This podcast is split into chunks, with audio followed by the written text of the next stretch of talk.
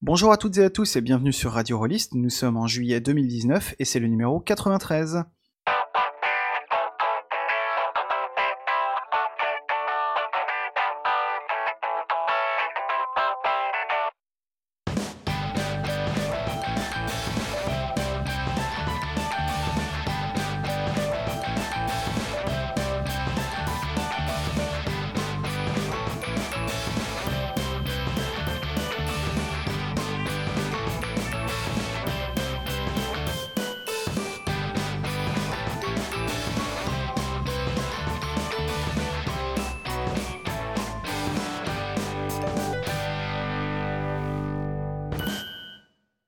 Bonjour à toutes et à tous et bienvenue sur Radio Rollist. Euh, pour euh, ce numéro de juillet, je suis en la compagnie de euh, Guylaine, Bonsoir. la compagnie de Gerhardt Bonsoir. et en la compagnie de Gulien. Bonsoir. Il faut, faut que ça commence par G, euh, c'est- contractuel. Quand il y en a deux qui commencent par G, il faut que le troisième aussi. Tout à fait, Gaume. D'ailleurs, vous aurez remarqué déjà que si vous écoutez cet épisode à 8h du matin, vous êtes out parce qu'on a tous dit bonsoir. C'est vrai. Donc, Ce qui ne euh, trahit rien de notre heure d'enregistrement. C'est pour cela que nous allons faire des présentations alternatives. Donc je te propose de recommencer et que nous disions bonjour. euh, je propose plutôt aux auditeurs de d'éteindre ce, po- ce, ce- Déjà, pourquoi tu écoutes un podcast le matin? Euh, Non, le podcast. Parce que je vais au boulot. Bah non, justement, transports. Bah oui, mais tu l'écoutes le soir quand tu rentres du, du boulot et que t'es trop fatigué pour lire un livre de jeu de rôle euh, ou euh, des choses comme ça. Ou alors tu l'écoutes euh, à ton boulot, mais là on n'est pas responsable. hein. Ouais, mais comme tes podcasts euh, ils durent trop longtemps, moi je les écoute euh, en allant bosser et puis en revenant de bosser la fin. Voilà. Ok, et bah dans ce cas-là, commencez par la fin pour une fois, et puis vous finirez par le début. Comme ça, quand vous, on vous dira bonsoir, ce sera beaucoup plus logique. Ça me paraît la, la meilleure façon de faire. En tout cas, pour ce numéro euh, à cheval entre le, le matin et la nuit, euh, nous commencerons avec Julien par un petit euh, tour d'horizon, une discussion sur les concours de création de jeux de rôle, puisque euh, les plus avisés de nos auditeurs et auditrices savent que un de ces concours s'est terminé, enfin, c'est pas terminé d'ailleurs, est encore en cours. Spoiler en ce moment. Euh, nous parlerons ensuite euh, avec euh, Gerhardt du jeu de rôle Alien ou Aliens ou, ou Alien 3 ou Alien Résurrection. C'est je sais pas lequel. euh, Bah, c'est le jeu de rôle, donc c'est pas un film précis, et c'est surtout le kit de démarrage.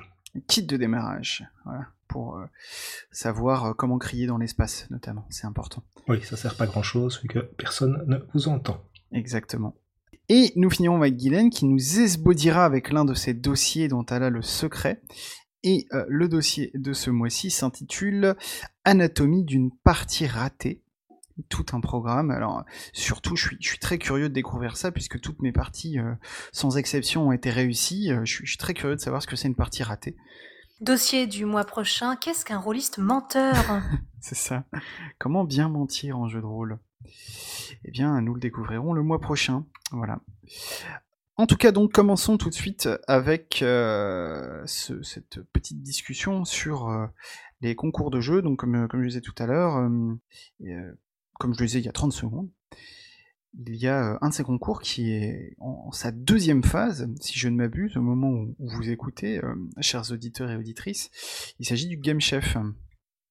Et oui, merci de me, de me ruiner par avance mes effets d'annonce et, et tout ce que j'ai préparé pour cette chronique. Comme, euh, Oh là c'est- là. C'est franchement, c'est pas sympa. euh. Va falloir que j'intervienne. Alors, si tu veux, on peut la refaire. On peut dire, il s'agit du, du, du. Ah, non, ah, un non, indice sur on va vos. pas la refaire, on va pas la refaire, mais justement, je vais, je vais appliquer un petit peu tes méthodes et je vais revenir, remonter un peu dans le temps. Ah, C'était très Merci impressionnant. pour les effets sonores, c'était très impressionnant. Donc il y a quelques jours, euh, j'ai reçu un appel au secours de la part de, de, de Com, donc le parrain du JDR Quantique. Et il me demande si j'étais libre euh, pour enregistrer euh, un Radio Release parce que visiblement, il y avait un chroniqueur qui avait dû se perdre dans une dimension parallèle ou quelque chose comme ça. Alors, euh, n'écoutons que mon courage et, puis le dernier album de Kate Tempest euh, qui s'appelle The Book of Traps and Lessons, euh, qui n'est pas un supplément OSR, je précise, hein, mais euh, vous pouvez l'écouter, c'est vachement bien. Euh, bah, j'ai répondu à son invitation et, je me demandais bien de quoi j'allais parler. Mais alors, effectivement, comme euh, notre cher euh, dirigeant euh, suprême de ce soir nous l'a annoncé, Je, j'ai l'honneur cette année de faire partie de l'organisation, avec Gerhardt d'ailleurs, d'un concours de création de jeux qui s'appelle le Game Chef, ou la Game Chef, euh, si on considère que c'est une Game Jam. Merci. Et on va utiliser ces, ces termes-là ce soir. Oui, Guylaine, c'était spécial dédicace. Oui, et on n'est pas que deux. Hein. Oh non, on n'est pas que deux, bien sûr qu'on n'est pas que deux. Euh, J'ai même fait une petite vidéo euh, où j'ai annoncé l'ensemble de l'équipe. Peggy Chasney, Kelren, Katia Raymond, qui sont donc les coordinateurs de l'équipe française de cette année, de cette Game Jam. Formidable. Francophone, francophone. Francophone, francophone, évidemment. Ah bah eh oui, mais si tu me corriges toutes les deux minutes, moi je peux plus là. Toutes les 30 secondes. Ah bah bravo, vraiment. Bon, bah, c'est comme ça, je me casse et euh, vous vous démerdez. Non, personne va me croire, j'ai trop envie de parler dans le micro. Euh, plus sérieusement, effectivement, c'est un concours international euh, organisé depuis euh, une dizaine d'années, je crois, au niveau anglophone. Car je crois que tu, as les dates en tête, peut-être? Absolument pas. Je ne savais pas de quoi tu allais parler, je vais faire du fact-checking en attendant. C'est ça, voilà, vérifie bien et tu, pourras m'apporter ce qui me manque. Quoi qu'il en soit, euh, donc ce concours international vous propose en une dizaine de jours de créer un jeu en suivant un thème et en respectant une contrainte qui est d'y intégrer ce qu'on appelle dans Game Chef des ingrédients avec une créativité euh, digne des meilleurs donjons en une page qu'on peut trouver euh, sur les sites idoines. Quoi qu'il en soit, ces ingrédients, au nombre de quatre, devraient être introduits dans vos jeux, ou en tout cas une partie de ces ingrédients. Vous avez donc une base sur laquelle il va falloir, en un temps limité, développer un jeu si possible jouable qu'on soumettra à la communauté qui a participé à ce concours-là. Le 1er juillet, la première phase s'est achevée et nous avons 37 jeux proposés par les participantes et les participants à ce concours, dont un certain comme euh, Martin. hein, vous pourrez trouver euh, son travail euh, sur le, sur le site lorsqu'il sera à jour. Oui, d'ailleurs, je suis, euh, je, je- je suis très honoré d'avoir gagné ce concours. euh, Vraiment, Ouais, ça, me- ouais, ça me bah, fait bien plaisir. Oui, euh, on voulait pas l'annoncer, euh, mais effectivement, euh, bon, Mais Le continue, suspense a continue. disparu. Oui, oui, oui. oui. le suspense a disparu, mais, mais, mais, il en reste quand même. Alors, qu'est-ce que c'était les thèmes cette année? Amalgame et euh, les ingrédients, lévitation microscopique, échec et secret. Avec ça, faites un jeu. Voilà, on vous regarde. Alors, ça pourrait être ça. Euh, En fait, l'intérêt de ces concours, souvent, c'est que c'est pas exactement comme ça que ça se passe. D'abord, effectivement, euh, vous avez des contraintes. Je vous ai cité celle du Game Chef. Euh, nous avons fait un autre concours cette fois avec euh, Com en début d'année qui s'appelait Traverser l'hiver avec le site Trop long pas lu, dans lequel le thème était complètement différent, mais la méthode et le temps complètement différents, mais la méthode finalement se ressemble. Et on retrouve souvent les mêmes effets. Alors de quels effets s'agit-il? Il y a des effets du point de vue du créateur ou de la créatrice, et il y a des effets du point de vue de la communauté. Et ces deux, c'est vraiment le cumul des deux qui me paraît absolument passionnant dans ce genre de choses. D'abord, euh, du côté créateur. On s'engage à, créer un jeu, et c'est quelque chose qui peut être relativement intimidant quand on ne l'a jamais fait ou quand on est euh, naturellement euh, pas très sûr de ses capacités à le faire. Mais comme le concours est relativement court, finalement, il bah, faut bien se lancer et on n'a pas trop trop le temps de réfléchir à ses insuffisances. On n'a pas trop le temps de réfléchir au fait que ses idées sont un peu pourraves parce que la fin arrive tellement vite que si on ne saisit pas la moindre idée qui passe, on n'arrivera probablement pas au bout. Et le, le plus grand défi de ces concours-là, c'est justement d'arriver au bout, de, de réussir à parcourir ce chemin et réussir à ressentir cette espèce de, satisfaction un peu douce amère de bah, d'arriver à produire un jeu. Douce amère parce qu'on n'est jamais vraiment complètement satisfait de ce qu'on a fait, pour la plupart des gens qui participent, mais c'est quand même doux parce que, voilà, même si c'est un crève-cœur de se relire après coup, on, est, on a réussi, quoi. On a créé quelque chose. Et c'est extrêmement gratifiant, surtout pour ceux d'entre nous qui sont des, des créateurs occasionnels, euh, des, créatrices non professionnelles ou semi-professionnelles, bref, qui, qui ne passent pas leur vie à travailler sur des projets. Et c'est même intéressant pour les gens qui passent leur vie à travailler sur des projets parfois, parce que ça peut représenter une sorte de petite pause, de petite vacances, où on va pouvoir se faire le, le j'allais dire le rush, le- la satisfaction instantanée qu'on ressent lorsqu'on démarre un nouveau projet. Hein, quand on démarre un nouveau projet, on est tout fou, on a plein d'idées, ça part dans tous les sens, c'est extrêmement satisfaisant et tout.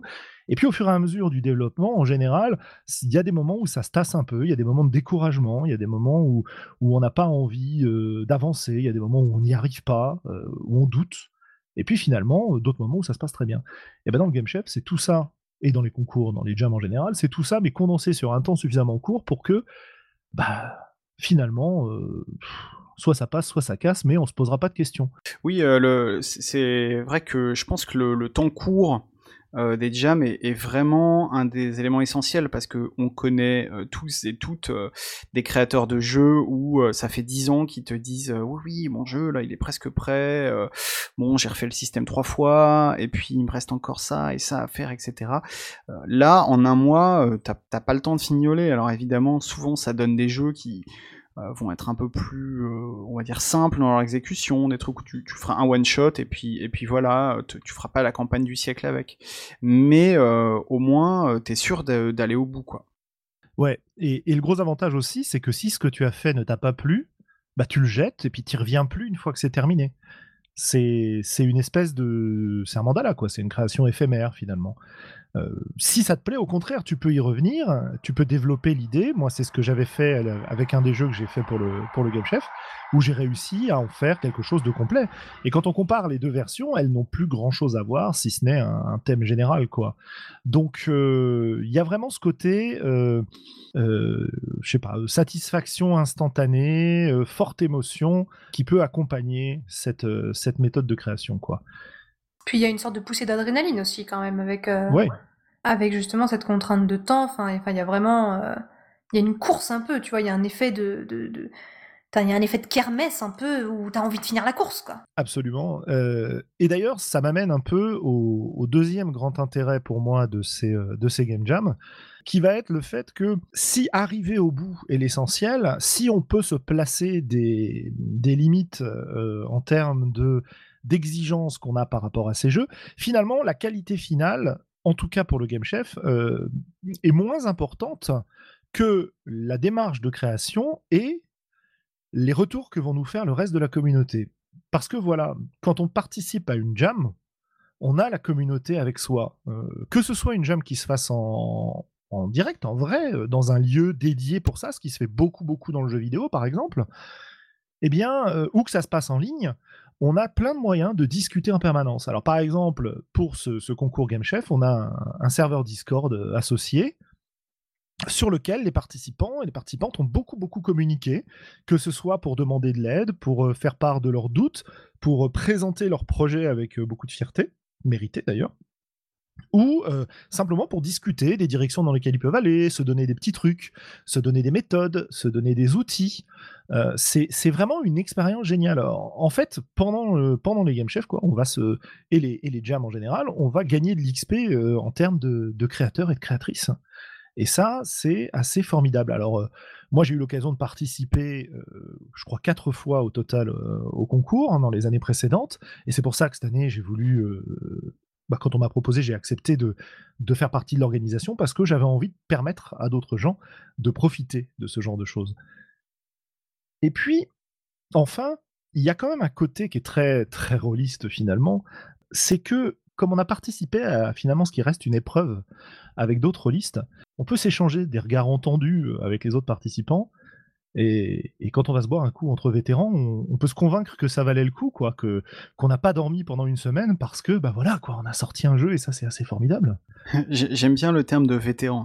J'y étais au Game Chef 2016. J'ai vu, Exactement. j'ai vu les, les, les brouillons de jeu sur, dans les tranchées, c'était horrible, horrible. Tu vois cette cicatrice sur mon pouce? C'est une mine de critérium qui s'est enfoncée dedans à 2h du matin. D'ailleurs, euh, puisque notre mémoire électronique nous aide, euh, Facebook m'a remonté aujourd'hui une photo prise chez Guylaine il y a deux ans, donc euh, Game Chef euh, 2017, je crois, ou trois ans peut-être, je sais plus, j'ai j'ai pas vérifié. Une session dans laquelle on avait enregistré quelques voix pour un jeu qui s'appelle Un beau petit pays. Ah oui, oui. Dans mon ancien chez moi en plus du coup. Dans ton ancien chez toi. Eh oui. Voilà, ça valait le coup, quoi. C'était, c'était quelque chose. Et puis, euh, bon, à vrai dire, c'est vrai que c'est pas mal aussi d'avoir autre chose à discuter que la fameuse partie qu'on a jouée en, juillet 95, juste après le bac, là, où on avait réussi à, tuer euh, Lord Skeletax. Bon, à l'époque, je jouais un, magicien là qui s'appelait euh, Kirtan, et puis. eh ben, merci beaucoup, Julien, pour ce sujet. Non, en tout cas, je, je, je rejoins euh, euh, tout à fait ce que tu dis sur euh, sur l'importance de la communauté parce que c'est vrai que moi j'ai participé à plusieurs autres jams cette année, notamment sur le site itch.io dont, dont Mathieu B nous parlait dans un, un numéro récent. Et euh, autant, j'y ai retrouvé euh, l'espèce de, plaisir d'avoir euh, cette, pression du temps, et du coup tu dois te dépêcher, et à la fin tu arrives quand même à faire un truc, etc. Autant sur Itch, il n'y a pas vraiment de, de, potentialité de discuter avec les autres créateurs. Et du coup ça ça manquait un petit peu quoi. Après un aspect dont tu as moins parlé c'est l'aspect de, de contraintes avec notamment bah, des thèmes et ingrédients imposés et ça, moi, j'aime, j'aime beaucoup aussi. Parce que. Euh, j'allais te dire que, que j'aimais ça euh, beaucoup plus que le, que le côté contrainte temporelle, en fait. Ouais, ouais, ouais, carrément. Parce que euh, ça aide beaucoup aussi quand t'as quand as peu de temps euh, ou t'as ou t'as envie de créer un jeu mais tu tu sais pas trop bah en fait ça canalise tout de suite tes idées ça te force euh, parfois à, des, à des, évidemment, à te prendre la tête, à dire mais ce thème-là, là, euh, comment je pourrais faire, etc. Sur le, Discord du Game Chef, euh, dès l'annonce du thème, on a vu passer plein de messages de gens qui essayaient de décortiquer amalgame dans tous les sens, y compris dans les mauvais sens ou les, les sens les plus honteux, en faisant des jeux de mots, en essayant de voir qu'est-ce que ça donne si tu, l'utilises en anglais, si tu le décomposes, si tu le prends dans le sens chimique ou pas. Et ça, c'est vraiment euh, vachement bien, quoi. Moi, je sais que pour mon jeu, euh, il y, a, y, a, effectivement euh, des trucs, ça a fait clic tout de suite. Et puis d'autres, je me suis pris la tête en me disant mais ça, comment, qu'est-ce que je vais pouvoir en faire? Et puis finalement, t'arrives quand même à, l'intégrer. Alors bon, des fois, c'est un petit peu, voilà, faut, pas trop regarder de près la greffe, hein, elle n'est pas toujours très réussie, mais, c'est très plaisant en tout cas d'avoir cette contrainte là. Absolument, oui. oui. C'est, c'est, en fait, la, plus grande, le, plus, le plus grand argument euh, qu'on rencontre quand on propose aux gens de, se mettre à créer un jeu, c'est d'abord, j'ai pas d'idée, et ensuite, je saurais pas faire. Alors, je saurais pas faire, bah, la communauté est là pour vous aider, la plupart du temps, puis il faut bien se, lancer, et puis, euh, bon, bah voilà, on a tous les, toutes les éditions des, concours, euh, notamment au Game Chef, on a de nouvelles personnes qui participent. Et puis, euh, je saurais pas quoi dire, j'ai pas d'idée. Bah finalement, ok, t'as pas d'idée, mais c'est pas grave. Euh, voilà, euh, voilà ce sur quoi tu vas travailler. On a eu par exemple Eric Blaise, qui euh, donc créateur de groupes Facebook de discussion de type participant, participants et participantes de jeux de rôle, auteurs et autrices de jeux de rôle, etc qui euh, bah, disait sur ses groupes que il était bien embêté parce qu'il n'avait pas d'idée, euh, il savait pas par où partir avec ce thème amalgame, etc. Et finalement, bah, il en a discuté et les autres participants du concours euh, sont venus un petit peu à son secours et par la discussion, il a réussi à trouver quelque chose et il a, il nous a rendu un jeu derrière. Donc chapeau quoi, c'est super. Et cet aspect création sous contrainte, moi aussi, je trouve que c'est quelque chose d'extrêmement confortable quoi. On me dit voilà, tu vas faire là-dessus. Ah, ah mince, ouais, mais en fait, bon, bah, c'est pas forcément les meilleures idées que j'ai, mais mais mais c'est pas grave, en fait. Et puis ça libère le fait que on t'ait imposé le thème, tu as toujours l'excuse à la fin de dire: «Ouais, mais avec ce thème-là, tu vois, ça me parlait pas trop, donc forcément, j'ai fait un truc un peu pourrave». Bah, ouais, mais l'excuse, elle aide, hein. Oui, et puis ce côté œuvre de commande, je trouve que ça permet également d'être un peu moins accroché à, ces idées, vu qu'elles sont euh, fort inspirées par l'extérieur. Et donc, on va être peut-être un peu plus objectif dans la manière euh, de les traiter, de éventuellement les mettre au bac s'ils ne sont pas assez bonnes. Alors que si c'est notre petite idée chérie qu'on a depuis 10 ans, ben on va la garder même s'il est pourri, quoi. C'est vrai. C'est très vrai. complètement, ouais. Et, à l'inverse, ça peut aussi t'aider à, dépasser un petit peu euh, ta zone de, confort, euh, à aller chercher ou tenter des choses que tu ferais pas d'habitude. Euh, alors parfois, bah, du coup, ça, ça donne rien de très intéressant, hein, mais, mais parfois tu te dis ah bah tiens tel truc j'y aurais jamais pensé si on m'avait pas forcé à utiliser l'ingrédient Scooby-Doo par exemple. Absolument, oui. Et un autre truc que je trouve assez précieux, c'est que ça te pousse à la concision. Et pour moi, en game design, la, la concision, c'est le bien, quoi. Ah bah, c'est pas les deux des trois cofondateurs de Trop Long Pas Lu qui vont me dire le contraire. Hein. Ah, et, je trouve que le fait d'avoir des thèmes comme ça et des ingrédients qui te poussent à cadrer et la contrainte aussi dont il faut parler et qu'on n'a pas encore évoqué, c'est la contrainte de place. Parce que tu as une contrainte en termes de nombre de mots dans ton jeu. Oui, tout à fait. Euh, donc tu as une contrainte dans les thèmes, une contrainte dans le temps et une contrainte dans le nombre de mots qui te limite. Donc tu es obligé d'être concis et d'aller au, cœur de ce que tu veux dire, au cœur de la mécanique que tu veux mettre en place le plus rapidement possible et de la manière la plus efficace possible. Et ça, moi, j'aime beaucoup l'effort de réflexion que ça te pousse à avoir dans ton écriture, dans ton design, à dire bah voilà je veux obtenir tel effet mais euh, j'ai plus que 500 mots là euh, il faut encore que je case un thème bon enfin un ingrédient tu vois. Ça j'aime beaucoup cet exercice mental là Ouais, alors ce qui est marrant, c'est que les années précédentes où j'avais participé, je me disais, comme ce qui est beaucoup le, cas de beaucoup de participants et de participantes au concours, oh, zut, oh là là, j'ai encore tout ça à dire et je suis déjà à 3500 mots, c'est horrible, comment je vais faire? Cette année, maintenant que je fais des, petits jeux en une ou deux pages, c'était plutôt mais attends, là j'ai fini et il me reste encore 2000 mots. Bon, bah, je, peux, aussi rajouter ça éventuellement. Ouais, et cette contrainte, euh, précisons quand même que cette contrainte de mots sur euh, Concours Game Chef existe parce que c'est l'assurance et le nombre de mots que euh, les participants s'engagent à lire parce que le, concours a une spécificité qu'on ne retrouve pas forcément ailleurs, c'est qu'en participant, la deuxième phase du concours, c'est la relecture des jeux des participants et des participantes et la production d'un retour à leur destination. Chaque personne qui livre un jeu s'engage à relire quatre jeux euh, la plupart du temps, et à faire un retour à ces quatre personnes. Et là, c'est la phase actuelle du concours, c'est-à-dire que euh, normalement, euh, à la date de diffusion, tout le monde a reçu les jeux qu'il doit relire et a commencé à faire ses retours. Et ces retours, c'est pour moi ce qu'il y a de vraiment le plus précieux comme récompense de, de ce concours-là. Parce que, alors, il y a des jams dans lesquels il y a des prix, mais la plupart du temps, le principe, c'est qu'il n'y a pas trop trop de prix, quoi c'est bon bah voilà, on a réussi, on va éventuellement désigner un vainqueur et puis c'est tout quoi. Le, but du jeu c'était d'arriver au bout. et c'est cette relecture par ses pairs et les retours qu'ils nous font sont souvent très très précieux parce que d'une part ça peut encourager, d'autre part ça peut montrer ce qu'on a mal expliqué. Et pour revenir sur ce que sur ce que disait Guylaine sur la nécessité de concision et de clarté dans sa rédaction, c'est aussi pour ça qu'on participe plusieurs fois à ces concours. C'est-à-dire que la première fois, euh, on va surtout essayer de sortir un jeu qui respecte les contraintes qui nous ont été euh, imposées ou, proposées. Et euh, bah, si on réussit à ça, c'est déjà formidable. Puis la fois d'après, on va se dire ouais, d'accord, c'était bien, j'ai déjà fait, je sais que je peux faire. Comment je peux faire mieux? Est-ce que je vais améliorer mon game design? Est-ce que je vais améliorer ma présentation? Est-ce que je vais améliorer ma rédaction? Et à force de participer, on produit des choses qui sont potentiellement de mieux en mieux. Alors parfois on s'égare et on produit quelque chose qui est moins bien que l'année d'avant, mais c'est pas grave parce qu'on apprend. Voilà.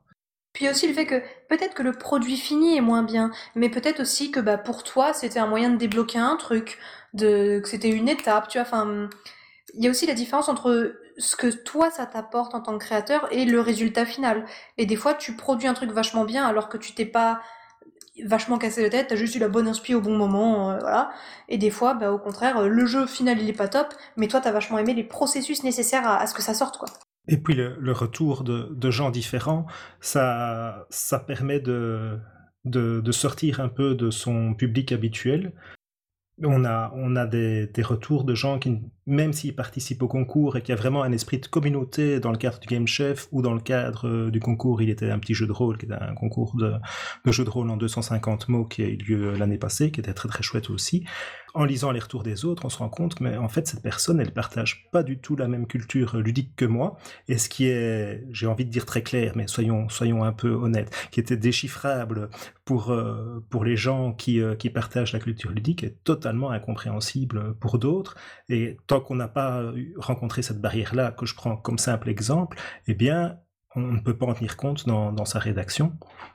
Et, le concours permet euh, en dix jours euh, de, se rendre compte de ça. Et d'identifier éventuellement un public auquel on adresse son jeu. Parce que ne pas être compris, finalement, c'est un problème si on veut s'adresser à un public très très large, mais si on a un public cible qui est assez précis, ce qui va être le cas quand même dans un certain nombre de jeux un peu expérimentaux où on veut tester des choses, euh, bah c'est bien de le savoir.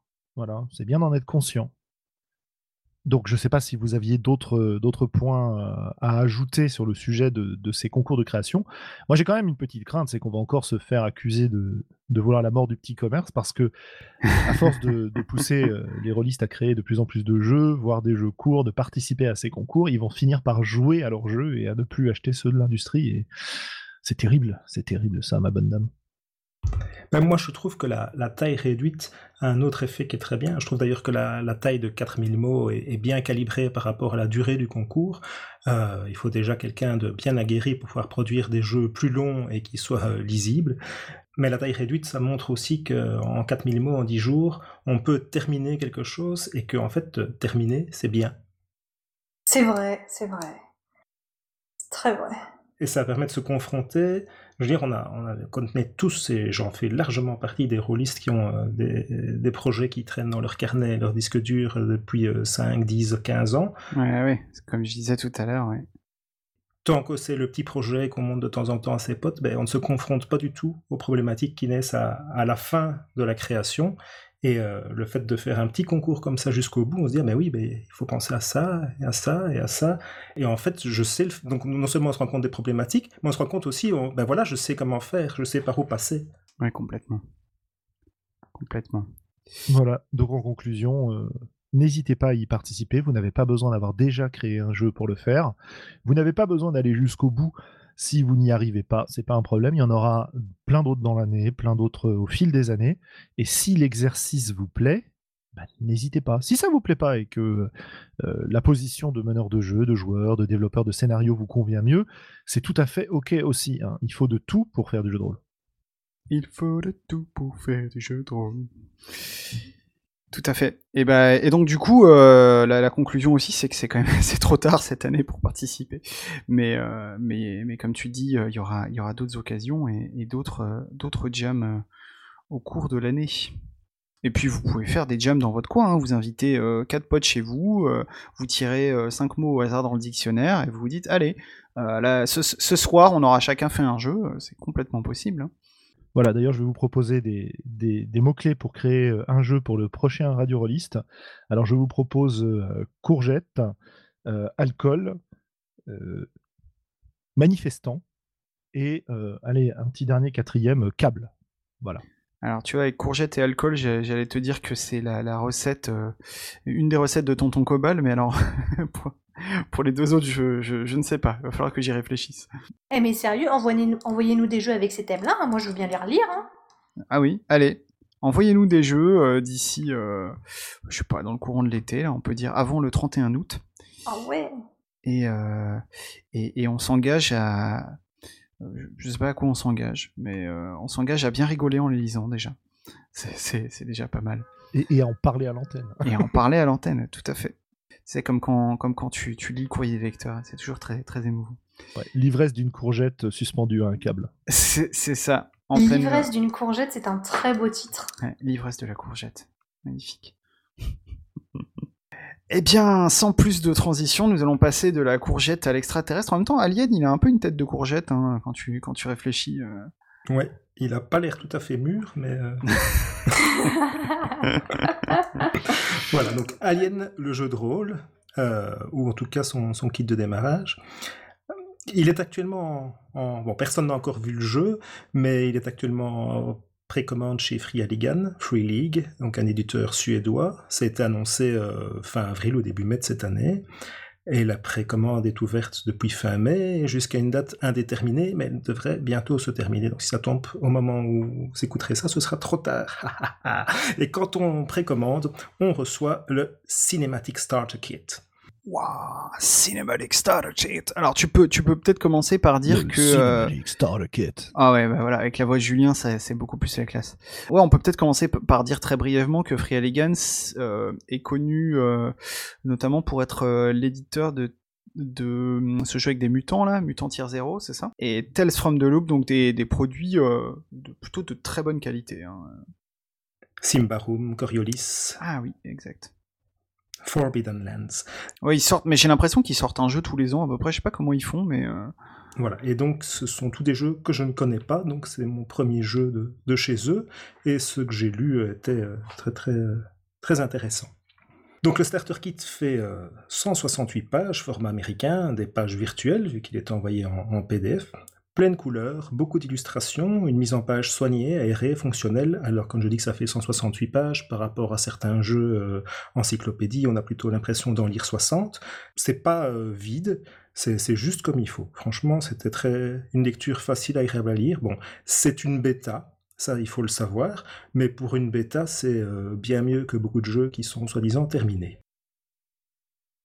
Dans ce starter kit, on a 100 pages de, règles de contexte, beaucoup de règles d'ailleurs, et un tout petit peu de contexte, et un scénario de démonstration qui fait une soixantaine de pages. Les auteurs sont Thomas Arenstam, Andrew Gasca, Misha Thomas, et ils ont euh, Cam Banks dans l'équipe pour faire la, relecture et l'édition. C'est quelqu'un que j'apprécie beaucoup. Cam Banks qui a bossé sur euh, Smallville, non, c'est ça?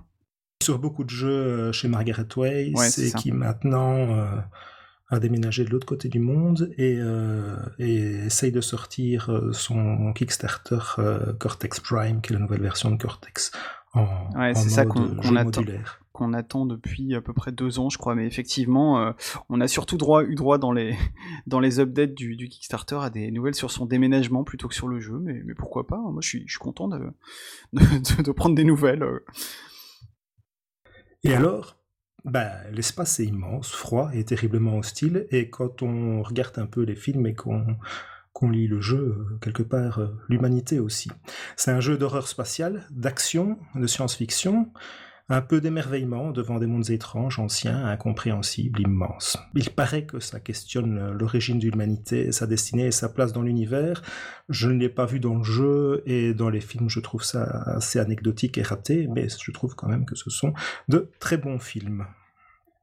En tout cas, ceux que j'aime bien, ceux que je n'aime pas, ils ne sont pas bons, forcément. Logique. Je ne vais pas dire lesquels comme ça, personne ne pourrait être fâché sur moi. Chacun se dira Ah, mais c'est bien évidemment euh, celui-là Mon plan machiavélique est dévoilé. Alors, ce n'est pas le starter kit, mais le cinématique starter kit. En fait, il y a deux modes de jeu qui seront proposés dans le jeu. Euh, le mode cinématique, qui cherche à reproduire le genre même des films, qui sont faits, euh, qui sont des scénarios euh, one shot avec des enjeux élevés, un jeu brutal et rapide euh, où le conflit entre les personnages joueurs est probable. Tout le monde ne survivra pas. Bref, c'est la version suédoise de Sombre.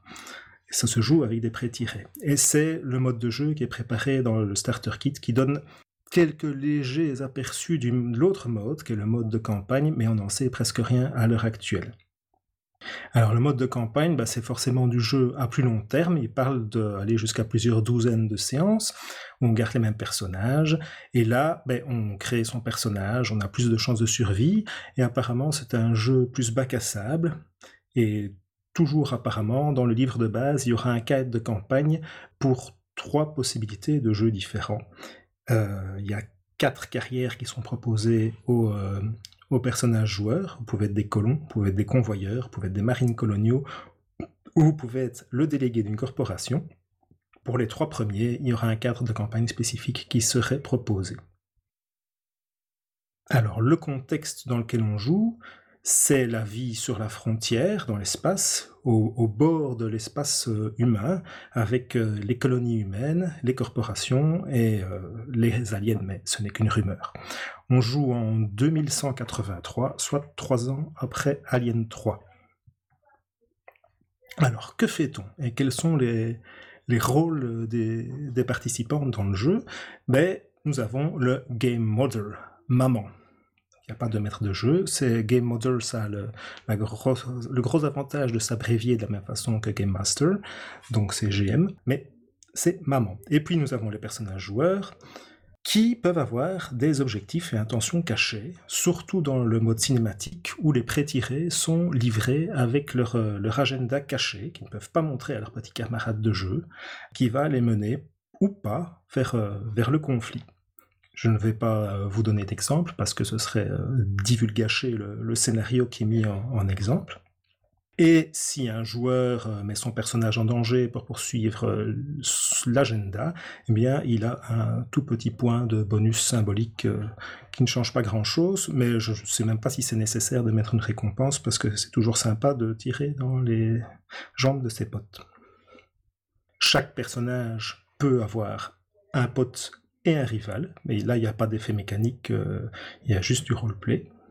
Et il y a une petite règle spécifique pour le, le PvP, le Player versus Player en mode cinématique, en fait, euh, à la fin de l'affrontement, le traître devient un, personnage non joueur. Alors je ne suis pas convaincu du tout par cette règle, c'est trop flou, j'envisage trop de problèmes avec ça. Il est d'ailleurs conseillé aux personnages joueurs, pardon, il est conseillé aux joueuses par leur personnage, euh, de ne pas euh, aller vers le conflit entre, personnages parce que le prix sera lourd à payer, mais le, bouquin est un peu euh, assis entre deux chaises et il est plutôt destiné à être lu par maman que par euh, les joueuses, donc euh, qui va lire ce conseil Pas les bonnes personnes. Parce qu'attends, t'es en train de dire qu'en fait il y a un joueur qui a un rôle de traître et que une fois qu'il a révélé que c'était lui le traître, pouf, son personnage devient un PNJ, c'est ça? Il n'y a pas de personnage qui a le, le rôle de traître. Il y a des personnages qui ont des objectifs euh, spécifiques. Euh, l'agent corporatiste, ben, il cherche à, avancer dans sa corporation. On, peut voir ça hein, dans les films aliens, euh, les personnages qui ont leurs propres objectifs, respecter l'ordre reçu par la corporation, protéger leur avancement, protéger leur, leur famille, etc on parle dans la règle, qui est très très courte, on parle d'un affrontement direct, et c'est totalement flou. Pour moi, c'est une règle euh, qui, doit, qui doit sauter, qui n'est pas intéressante, mais c'est peut-être juste parce qu'elle n'est pas assez développée euh, dans le kit. Bah, c'est un peu bizarre quand même parce que j'ai l'impression, euh, d'après ce que tu nous dis, que c'est un jeu qui repose pas mal sur les secrets, les, les, révélations, etc. Et donc, il y a un savant équilibre parce que c'est un jeu où les, en tout cas en mode cinématique, où la situation est quand même catastrophique et extrêmement dangereuse. Donc je pense qu'en tant que joueuse, il faut vraiment bien, bien doser euh, l'aspect coopératif et l'aspect euh, très légèrement compétitif. Le, mode cinématique, il est plutôt euh, prévu pour des one-shots, j'ai l'impression, non? Exactement. Donc la présence d'un traître, finalement, se, se, quand tu imagines en fait ta partie comme un, un événement isolé, le fait qu'il y ait un traître, ça donne un côté un peu jeu de plateau, euh, Battlestar Galactica, etc., qui peut être vachement sympa, quoi. Il n'y a, y a, pas nécessairement un traître. Le, terme de traître, c'est celui qui va s'opposer directement aux, autres personnages. Ah oui, c'est-à-dire si, si, pendant la partie euh, j'attaque un de mes potes, euh, je suis euh, techniquement un traître. Quoi. Voilà, mais c'est vraiment trop flou. Je, je, je, ne vois pas bien ce que ça apporte, mais peut-être que c'est juste le manque d'explication. Ah si, si, pour moi ça apporte beaucoup, beaucoup de tension. Euh, qui va être très intéressante, surtout si tu le déclares dès le départ. Vous avez la possibilité de trahir, ce qui veut dire que tu vas devoir coopérer avec des gens qui peuvent te, trahir dans une situation désespérée. Ça, ça augmente beaucoup, beaucoup l'intensité potentielle du jeu pour moi, ça. Voilà. Alors, je, ne spoil pas le, scénario parce que a, y a, dans le starter kit, un starter kit, on a un scénario, on n'a aucun conseil sur la manière d'écrire un scénario, de préparer une partie, etc. Dans le scénario, il y a des, euh, des agendas qui font que les gens vont mettre le, groupe en danger. Il y a des agendas qui sont que ça va juste être euh, des salauds. Et puis il y a des agendas qui sont, euh, je veux dire, beaucoup plus gentils que cela. Mais on ne sait forcément pas euh, quel est l'agenda de l'autre. Donc je pense que l'aspect secret est tout aussi important que l'aspect euh, potentiellement traître. Dans le scénario qui est en exemple, il y a cinq pré-tirés, il n'y a personne qui est vraiment un traître. C'est juste qu'il y a des gens qui sont un peu plus égoïstes que les autres.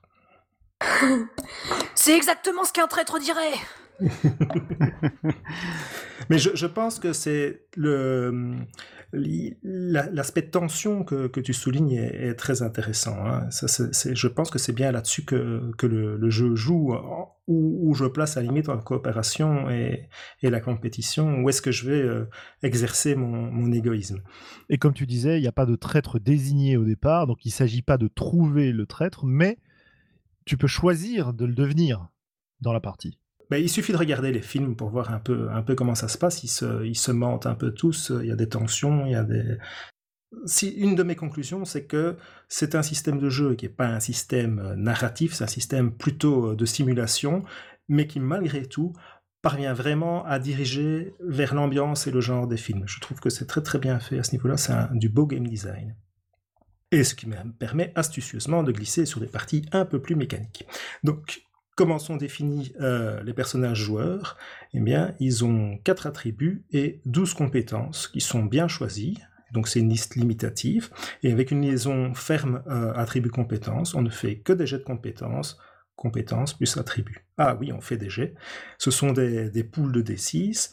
Compétences plus attributs, ça donne le nombre de dés qu'on lance. Les 6 sont des succès. Il faut au moins un succès pour réussir l'action envisagée. Et les succès en plus donnent des bonus. Un peu à la manière d'un jeu propulsé par l'Apocalypse, il y a une petite liste pour chacune des 12 compétences.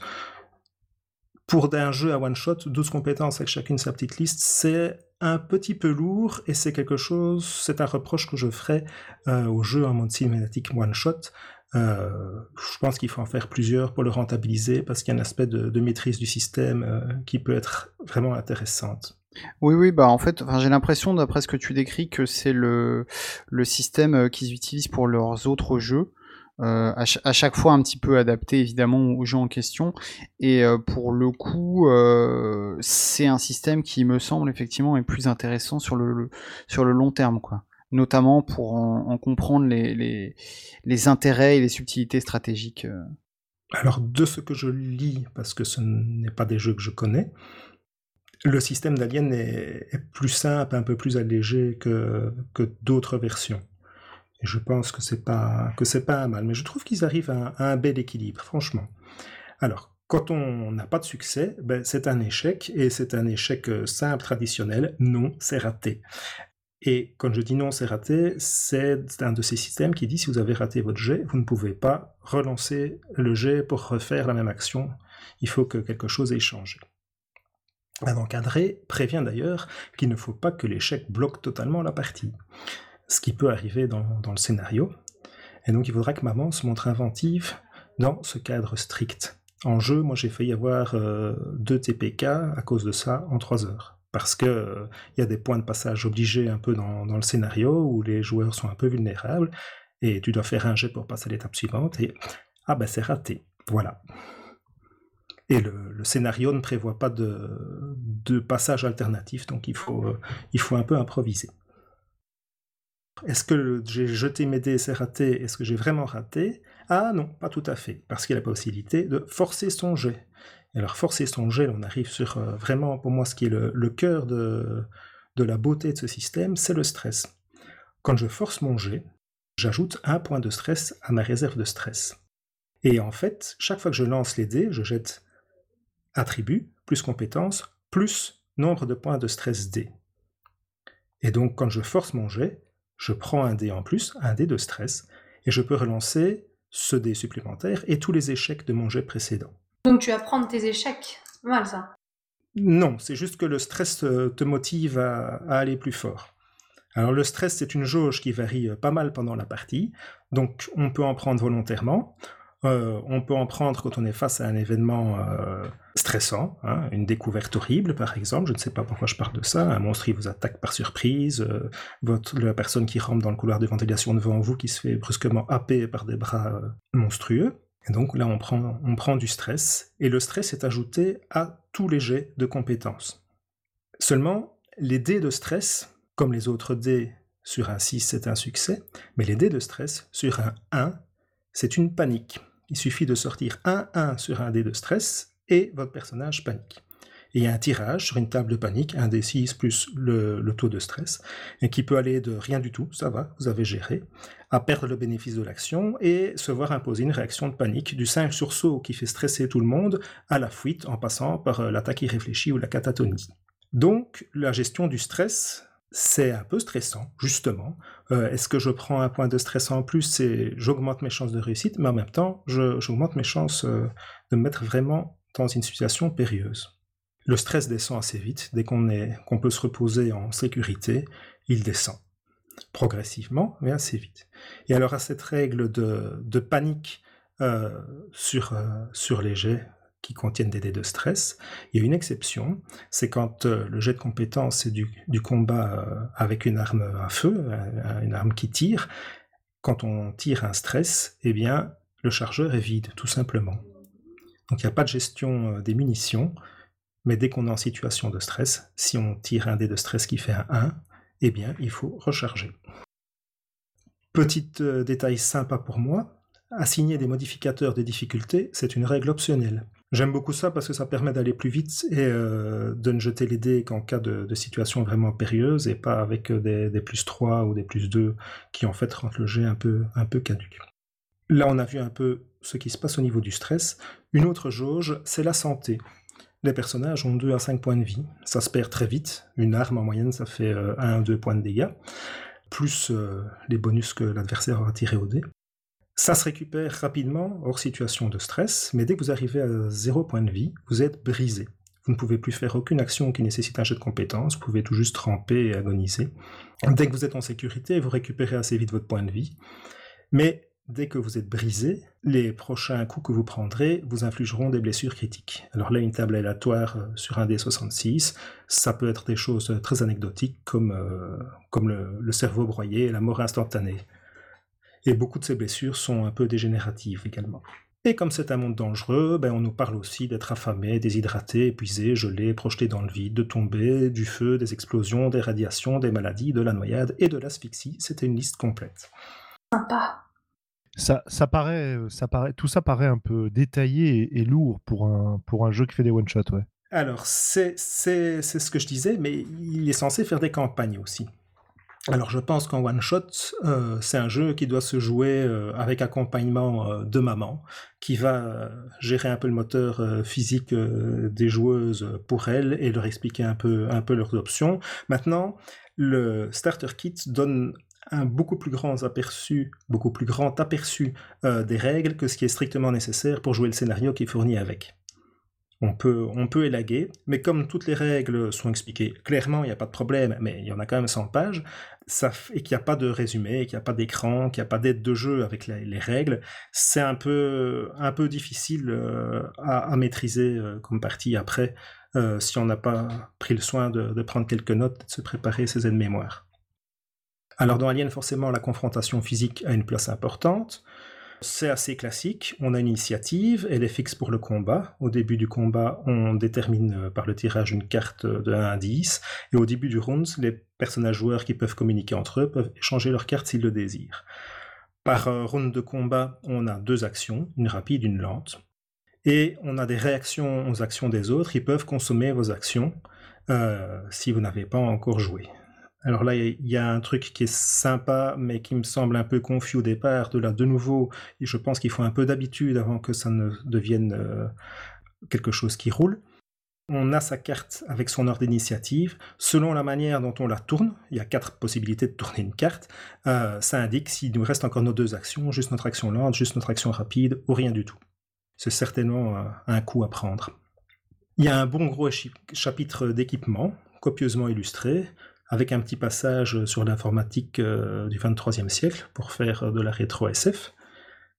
Et donc, comme tu le disais, euh, Julien, il y a, beaucoup de, mécaniques, mais tout ça nourrit l'ambiance du jeu. Il y a un aspect un peu dungeon crawling qui rappelle assez bien euh, certaines séquences, bah, Alien 1, l'exploration du, vaisseau Alien, Aliens, bah, l'exploration de la colonie, Alien 3, où est l'alien dans la prison.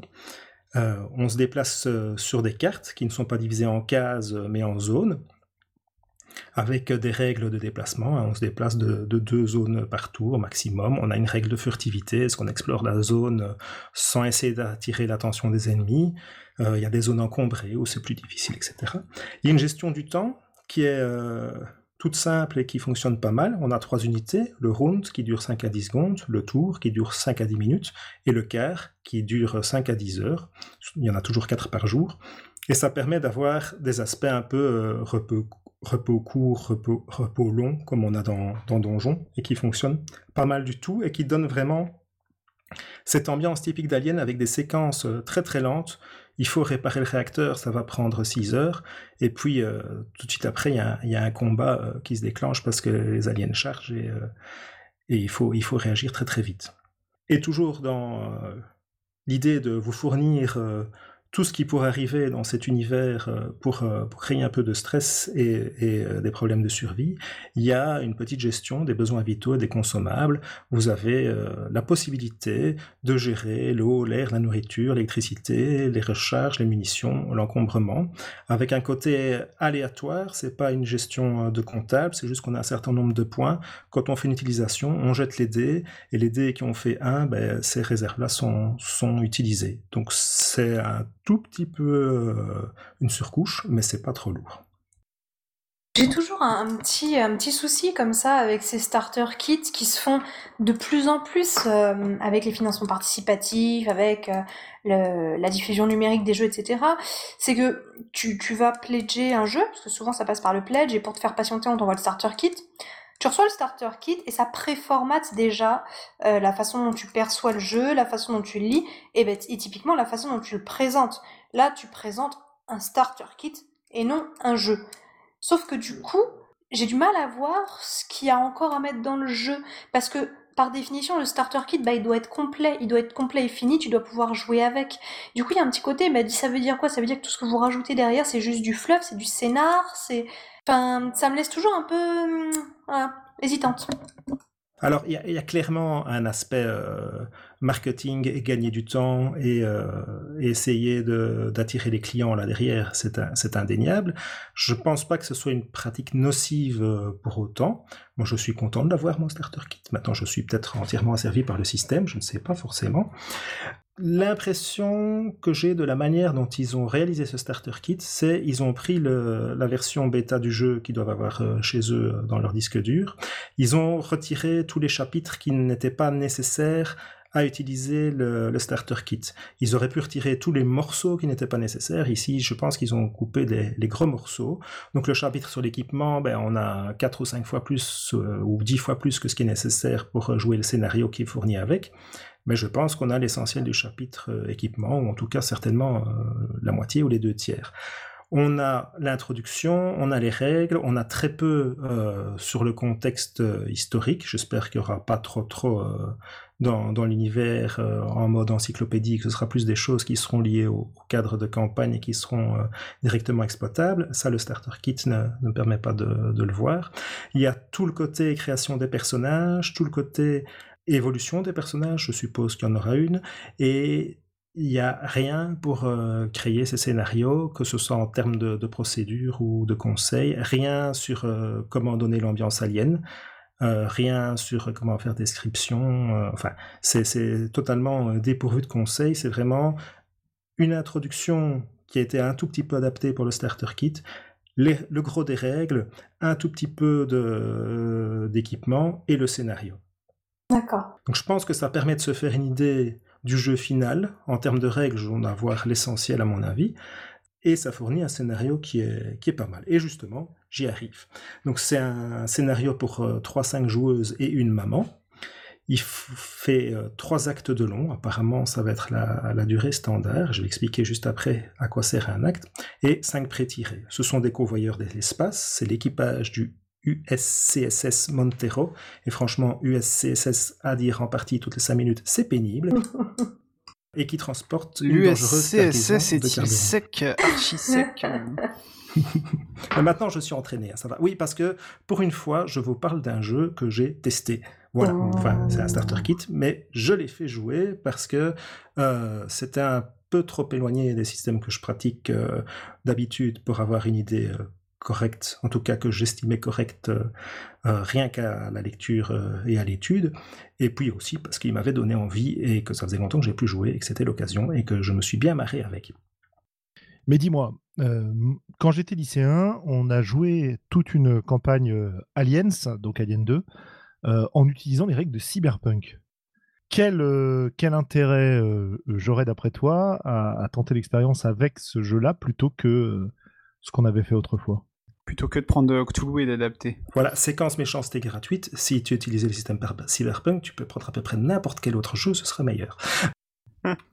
Plus sérieusement, vraiment, euh, le système de stress euh, fait vraiment vivre la séance de jeu euh, de minute en minute. C'est vraiment bien pensé. Et tous les petits systèmes autour de gestion d'attrition sont, sont vraiment efficaces et, et fonctionnels, c'est sympa. Maintenant, c'est toujours une question de goût. Moi, moi, ceci me plaît bien, je trouve ça. Ça, me suffit, ça me suffit. Un bon argument et c'est bon. Hein. Euh, il y a aussi l'aspect des. Ceux qui sont prévus dans, dans le jeu rend vraiment, pour moi, l'ambiance alien, pas dans le décor, mais dans le fond, dans ce que vont faire les personnages. Il y a, de quoi reproduire à peu près euh, toutes les scènes importantes euh, du film, tout le type de tension qu'il y a. En lisant les pré-tirés, on retrouve, euh, ben, par exemple, qu'on a dans, Alien, la connivence qu'il y a entre les, employés plus subalternes qui s'entendent bien et qui médisent sur ceux qui sont leurs officiers. Ben, on retrouve la même chose sur 5 PJ dans, le, dans le scénario. C'est vraiment bien fait, franchement. Alors dans les, les, PJ, donc on a la, capitaine qui est à la recherche euh, d'une vie meilleure, on a sa pilote qui est euh, casse-cou et qui est une junkie, on a sa technicienne qui a besoin de gagner de l'argent pour payer les traitements médicaux de son petit frère, on a un docker protecteur et un représentant corporatiste ambitieux. Et vous remarquerez qu'il y a trois personnages féminins sur cinq, je trouve c'est pas mal. J'attends la traduction euh, du kit avec impatience. le kit de la maman. Ah oui, parce qu'effectivement, il semble qu'Arkham a annoncé qu'il traduirait euh, Alien. J'ai une confession à vous faire. J'ai jamais vu Alien. C'est pas grave puisque tous ceux qui l'ont vu sont morts. J'ai jamais vu aucun film Alien. Voilà, je c'est dit, c'est c'est sorti, je peux plus le retirer. Bah forcément ça vieillit, mais moi je peux te que te conseiller de regarder au moins le premier c'est celui qui fait le plus l'unanimité. Et euh, pour moi, ça reste euh, le meilleur, le plus équilibré. Maintenant, chaque film Alien est, différent. Et pour quelqu'un comme moi qui n'a pas vu Alien, euh, est-ce que tu penses que ça a quand même un intérêt comme jeu ou est-ce que ça s'adresse vraiment au public des films? Je pense que ça a vraiment son intérêt si on aime le, genre. Ouais.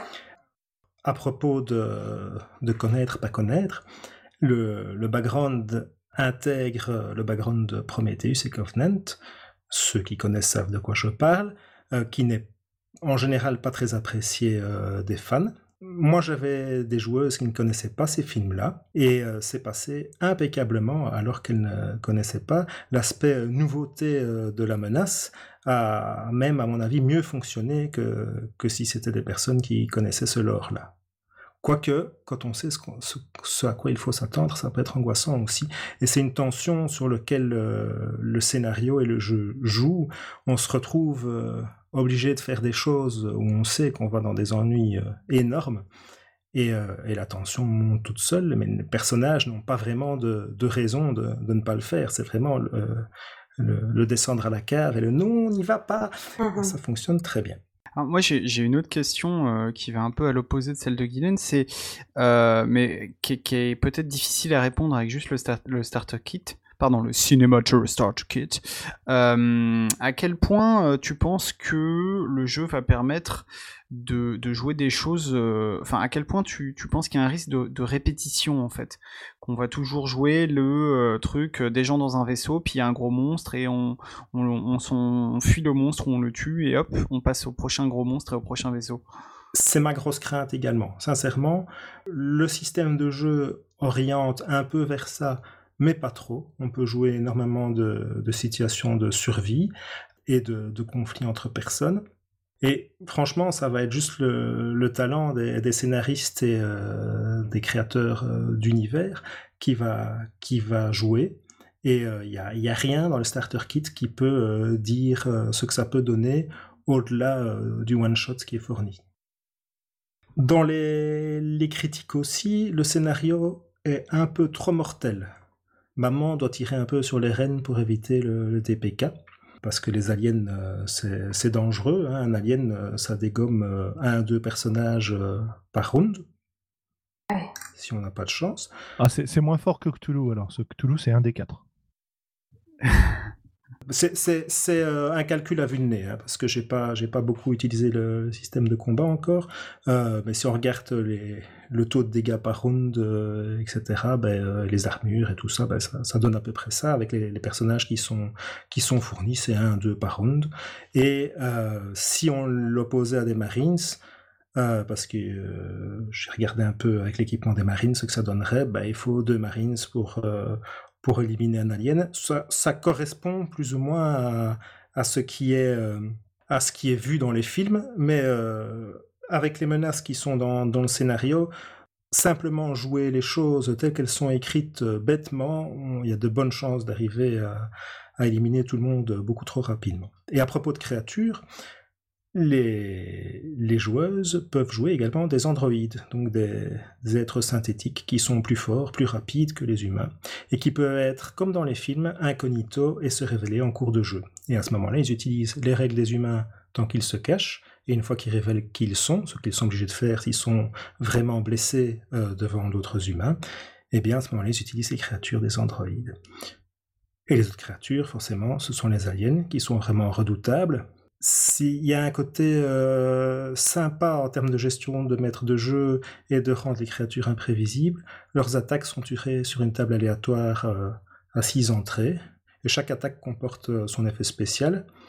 Donc euh, impossible de savoir ce que l'alien va faire face à vous, quelque part, c'est pas le maître de jeu, c'est pas maman qui décide. Et de même que leur comportement quand ils sont blessés, ben, c'est aussi un, jet sur une table qui garantit que l'alien se comporte bien comme dans le film. Donc une fois que vous lâchez l'alien sur vos joueuses, eh bien, euh, il faut espérer que dés sera avec elle. Alors dans le scénario, on a euh, les plans des lieux, euh, les quatre niveaux euh, d'un vaisseau avec une description pièce par pièce, et des événements, une liste d'événements. Certains sont obligés pour le scénario et d'autres facultatifs. Donc ça, ça permet de doser un peu la durée du scénario, la pression qu'on met. Et je reviens à mes fameux actes. Le scénario est divisé en trois actes. Donc les événements sont divisés en trois actes. Et pour chaque acte, les, bah, les événements diffèrent forcément. Et les joueuses reçoivent pour leur personnage un agenda caché différent qui est toujours euh, dans la logique du personnage, mais qui permet de, de faire monter les enjeux. Ceci dit, avec ces trois actes, je trouve le scénario un peu long, avec euh, trop de twists potentiels, mais il y a plusieurs fins qui sont prévues à des, endroits différents du scénario, donc on peut vraiment euh, tailler ça comme on veut, et ça donne vraiment une bonne ambiance alien. C'est manifestement un kit de démo pour une maman qui est aguerrie, euh, une maman débutante qui est à son premier jeu de rôle, non, je ne le conseillerais pas, bien qu'il y a des gens doués, hein, mais si je vais conseiller un jeu, ce serait pas celui-là, sauf si c'est pour le, fan absolu. Ça manque vraiment de résumer des règles pour mener le scénario. Et sincèrement, des aides de jeu plus complètes, surtout que c'était en PDF, donc quelque part, ça ne coûtait pas énormément à produire, de copier-coller quelques tableaux, ça aurait été un, vrai plus ainsi que de, remettre à plat euh, certaines règles euh, qui sont un peu disséminées à gauche à droite, qui utilisent toutes le même principe pour avoir un tableau avec... Euh, voilà, c'est presque la même chose, sauf que ce serait pas mal. Donc ça nécessite de bien étudier les règles, alors qu'un peu de matériel aurait suffi.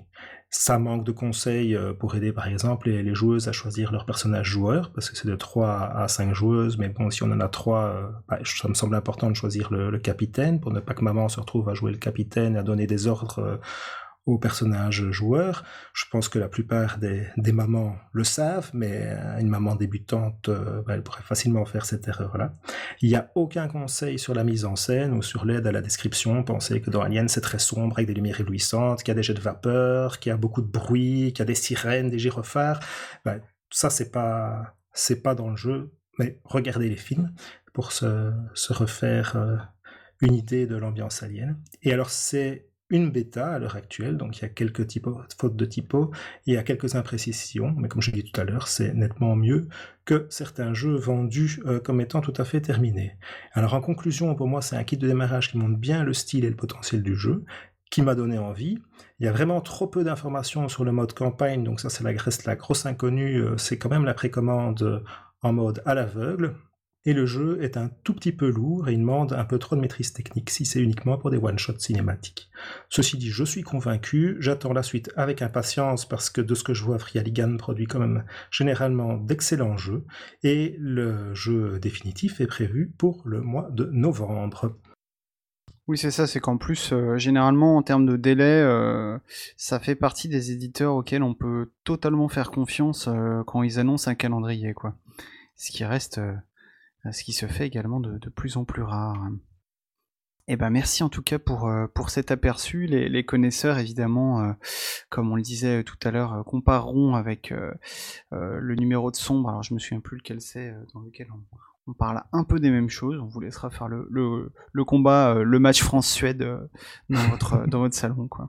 Et euh, nous allons passer pour terminer à un autre, une autre façon de refaire le match. Cette fois-ci, le, le, match de nos parties ratées, c'est ça, Guylaine? Tout à fait. Tout à fait. Nous allons donc parler un petit peu des parties de jeu de rôle ratées. Voici donc l'anatomie d'une partie ratée. Hier soir, lorsque ce groupe d'amis s'est réuni pour leur partie de jeu hebdomadaire, ils ne se doutaient pas que cette soirée ne se passerait pas tout à fait comme ils l'avaient prévu. Après un bon dîner et l'échange des dernières nouvelles, ils se sont attablés et ont sorti le matériel de jeu habituel. Tout allait bien, chacun avait le sourire et profitait de ce qu'ils pensaient être un bon moment entre amis. Ils ne se doutaient pas que le pire allait arriver. Le lendemain matin, quelque chose avait changé en eux, et quand leurs proches, inquiets, les ont interrogés, c'est avec une certaine angoisse dans les yeux qu'ils ont répondu Je ne me suis pas amusé hier soir. Retour sur ce drame. Alors oui, la partie ratée, ça arrive. ça nous arrive à tous, on a tous des exemples qui nous viennent en tête quand on en parle. Comment faire quand c'est le cas? Alors entre euh, l'ignorer complètement et faire comme si rien s'était passé et jurer de plus jamais rejouer au jeu de rôle, on va essayer euh, avec cette petite euh, chronique de trouver un peu un, juste milieu. La première chose à, la première chose la première question à se poser, c'est bah, que s'est-il passé? Donc on va reconstituer la scène de crime. c'est ce que j'allais dire. Grâce aux équipes de France 3 Guylaine. Exactement. Notre équipe s'est rendue sur place pour essayer de comprendre ce qu'il s'était passé ce soir-là. Bien sûr, ça peut prendre plusieurs formes. Euh, il y a des choses, on sait très clairement quand ça a foiré. Euh, quand il y a une engueulade, quand il y a Roger qui part en claquant la porte, bon bah là a priori on sait que c'est une partie ratée quoi. Quand il y a des problèmes techniques de connexion, on le voit assez clairement. Après il y a des formes qui sont un peu plus pernicieuses. Quand c'est par exemple un, un vague emmerdement général, Là, faut comprendre un peu plus euh, où ça a raté. Et pour ça, mm, ce que je privilégie et ce que je conseille, c'est de le faire en deux temps. D'abord, après la partie, quand vous êtes dans votre métro, dans votre voiture en train de rentrer chez vous, vous cogitez un peu dans votre coin, vous analysez votre ressenti, parce que évidemment, dans un premier temps, ça s'adresse aux gens qui ont compris qu'ils s'étaient emmerdés et ont compris que la partie était ratée. Ce qui est loin d'être évident, hein. enfin, on peut passer complètement à côté du truc. Du coup, bah, dans un premier temps, vous se demandez, voilà, qu'est-ce qui s'est passé pour vous? Euh, Est-ce que pour vous, c'est Roger qui a foutu une claque à Jean-Mi, ou est-ce que c'est Jean-Mi qui a jeté son verre d'eau sur Geneviève en premier? Euh, Est-ce que euh, est-ce que c'est machin qui arrêtait pas de gueuler? Enfin voilà, ces choses-là, je pense que c'est un peu important de refaire le match dans sa tête, de se repasser le film, que ce soit Alien ou pas, hein, ça après vous faites comme vous voulez, de se repasser un peu le film dans sa tête pour voir ou est-ce que pour vous, c'est plus devenu agréable? Est-ce que c'est Jean-Mi qui a bouffé la tête de Geneviève? Est-ce que euh, c'est Geneviève euh, qui, qui l'a agressé en premier? C'est toujours difficile à dire. Ah, mais elle bavait partout, c'était dégueulasse. Et puis aussi, est-ce que les autres partagent votre ressenti? Parce que des fois, on est le seul à penser que la partie était ratée.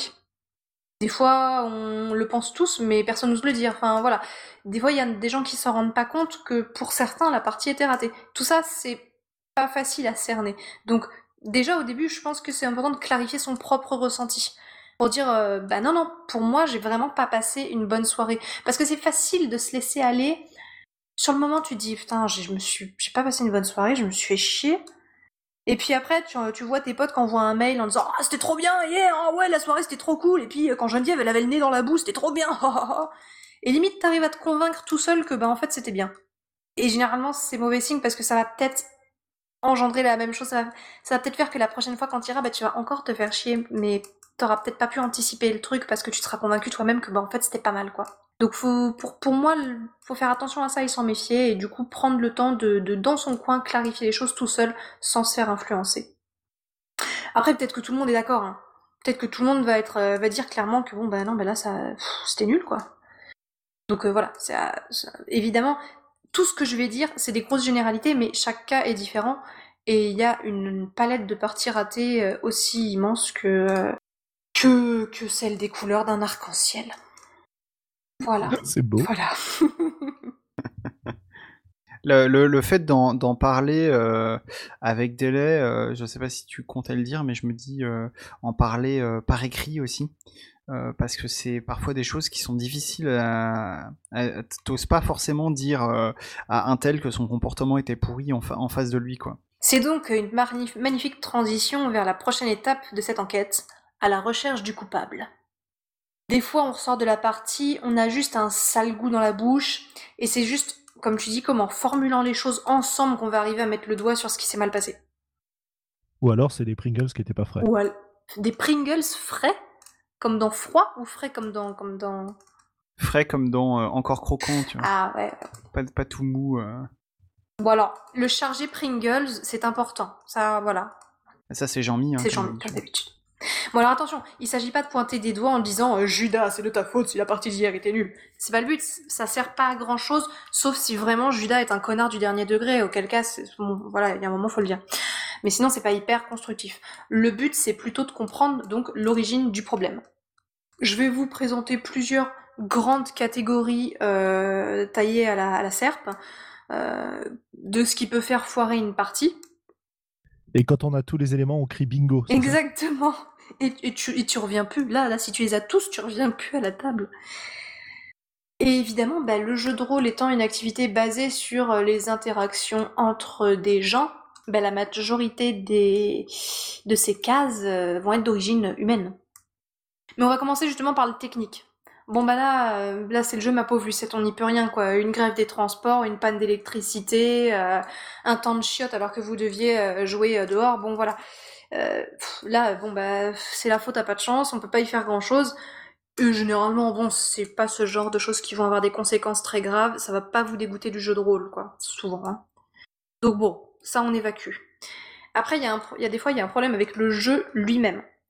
Euh, il collait pas à votre groupe, il correspondait pas à vos attentes. Le MJ l'a présenté d'une certaine façon, les joueurs s'en sont fait une idée, puis en fait, c'était pas ça. Euh, vous avez pas pris le temps de bien préparer ou de bien lire les règles, du coup vous êtes passé à côté d'un truc. C'est voilà, là ça arrive. Bien sûr, il y a de l'humain parce que bah, le jeu il fonctionne pas tout seul, hein. mais ça peut arriver que la partie soit nulle parce que bah, le jeu il était nul ou le jeu il vous correspondait pas. Alors ça, ça va demander un peu d'analyse et dans les jeux AMJ, ça va souvent pas mal reposer sur le mais ce qui va être intéressant, c'est de savoir qu'est-ce qui n'a pas fonctionné et est-ce que ça vaut le coup de persévérer.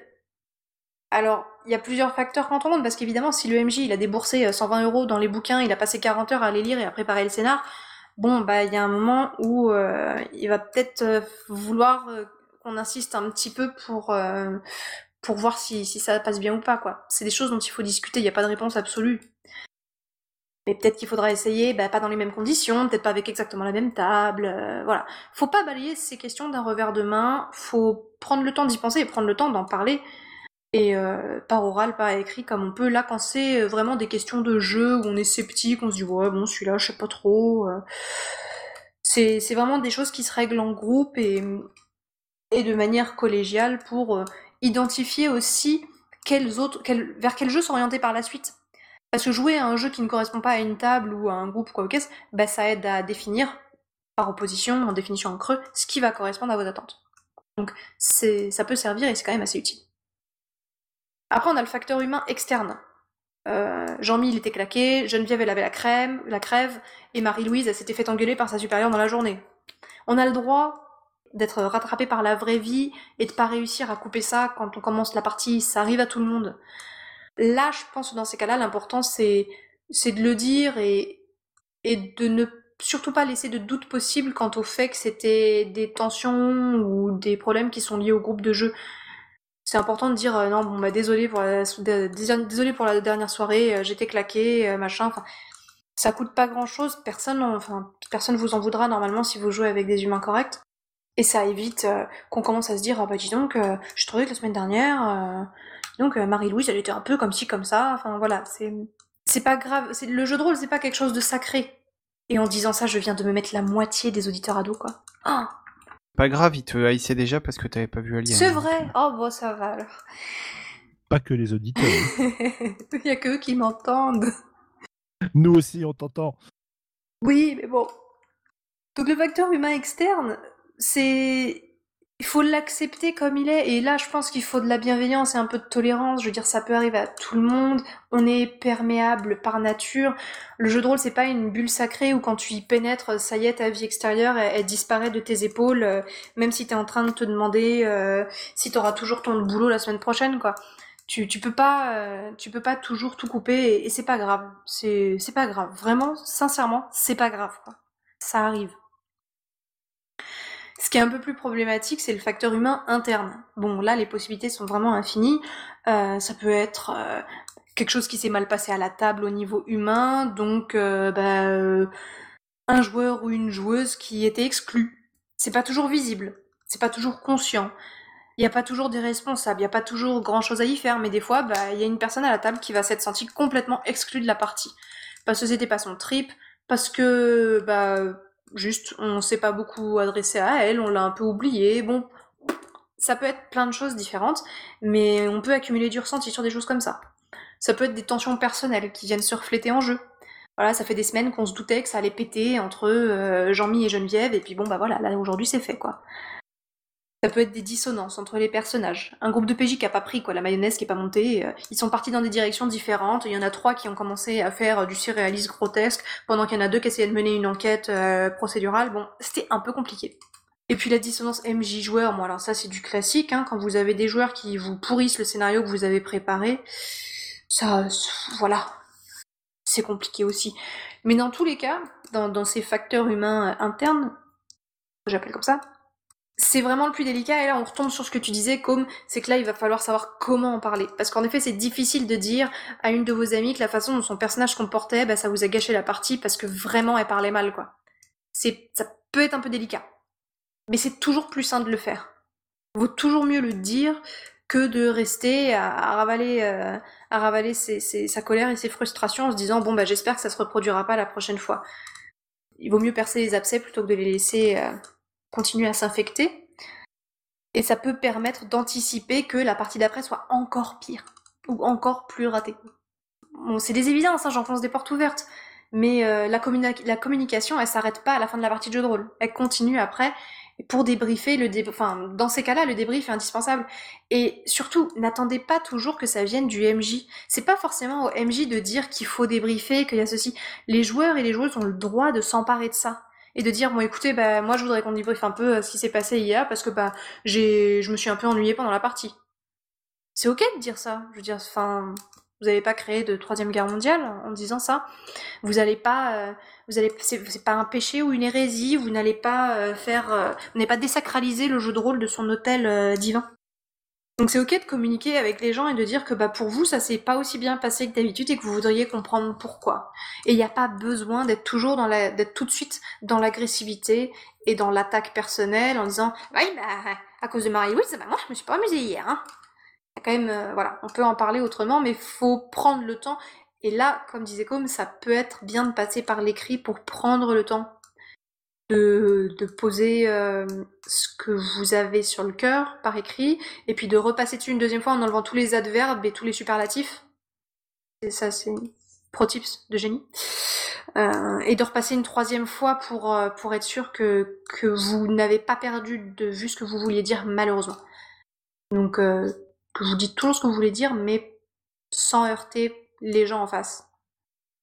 Et il y a plein de moyens de le faire. Hein. On a l'impression que, dès qu'on veut dire à quelqu'un que ce qu'il a fait c'est pas bien, on est obligé de l'insulter et d'être euh, violent et dégradant. Mais en fait non, il y a plein de façons de le dire.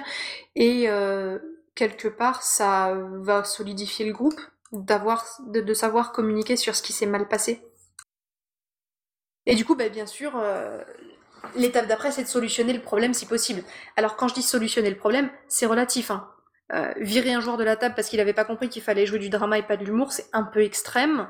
Euh, mais donc je j'annule euh, le tueur à gage que j'avais commandé pour Marie pour ah, Marie-Louise. S'il te plaît, oui, on, va attendre la semaine prochaine voir si ça s'améliore ah. quand même. Mais garde-le sous le coude. donc voilà, ça peut passer par une discussion, ça peut voilà. Solutionner le problème, ça veut souvent juste dire euh, poser les choses et, en parler et essayer de faire en sorte que ça ne se reproduise pas. Euh, ça peut être sur euh, des choix à faire en jeu, des choses à éviter. il y a un milliard de, possibilités. De, choisir d'utiliser des outils à la table que vous n'utilisiez pas jusqu'à présent. Par exemple la carte X, mais faut pas le dire. Donc voilà, toutes ces choses-là sont possibles. Et puis l'important, surtout, surtout, surtout, l'important, c'est de rejouer. En équitation, on disait toujours qu'il fallait disait toujours qu'il fallait toujours remonter à cheval après une chute. Faut jamais rester sur une mauvaise partie. Sinon, tu gardes l'image de la dernière partie et tu te dis, bon, en fait, le jeu de rôle, c'est pas si cool que ça, parce que bah, ma dernière partie, elle était pourrie.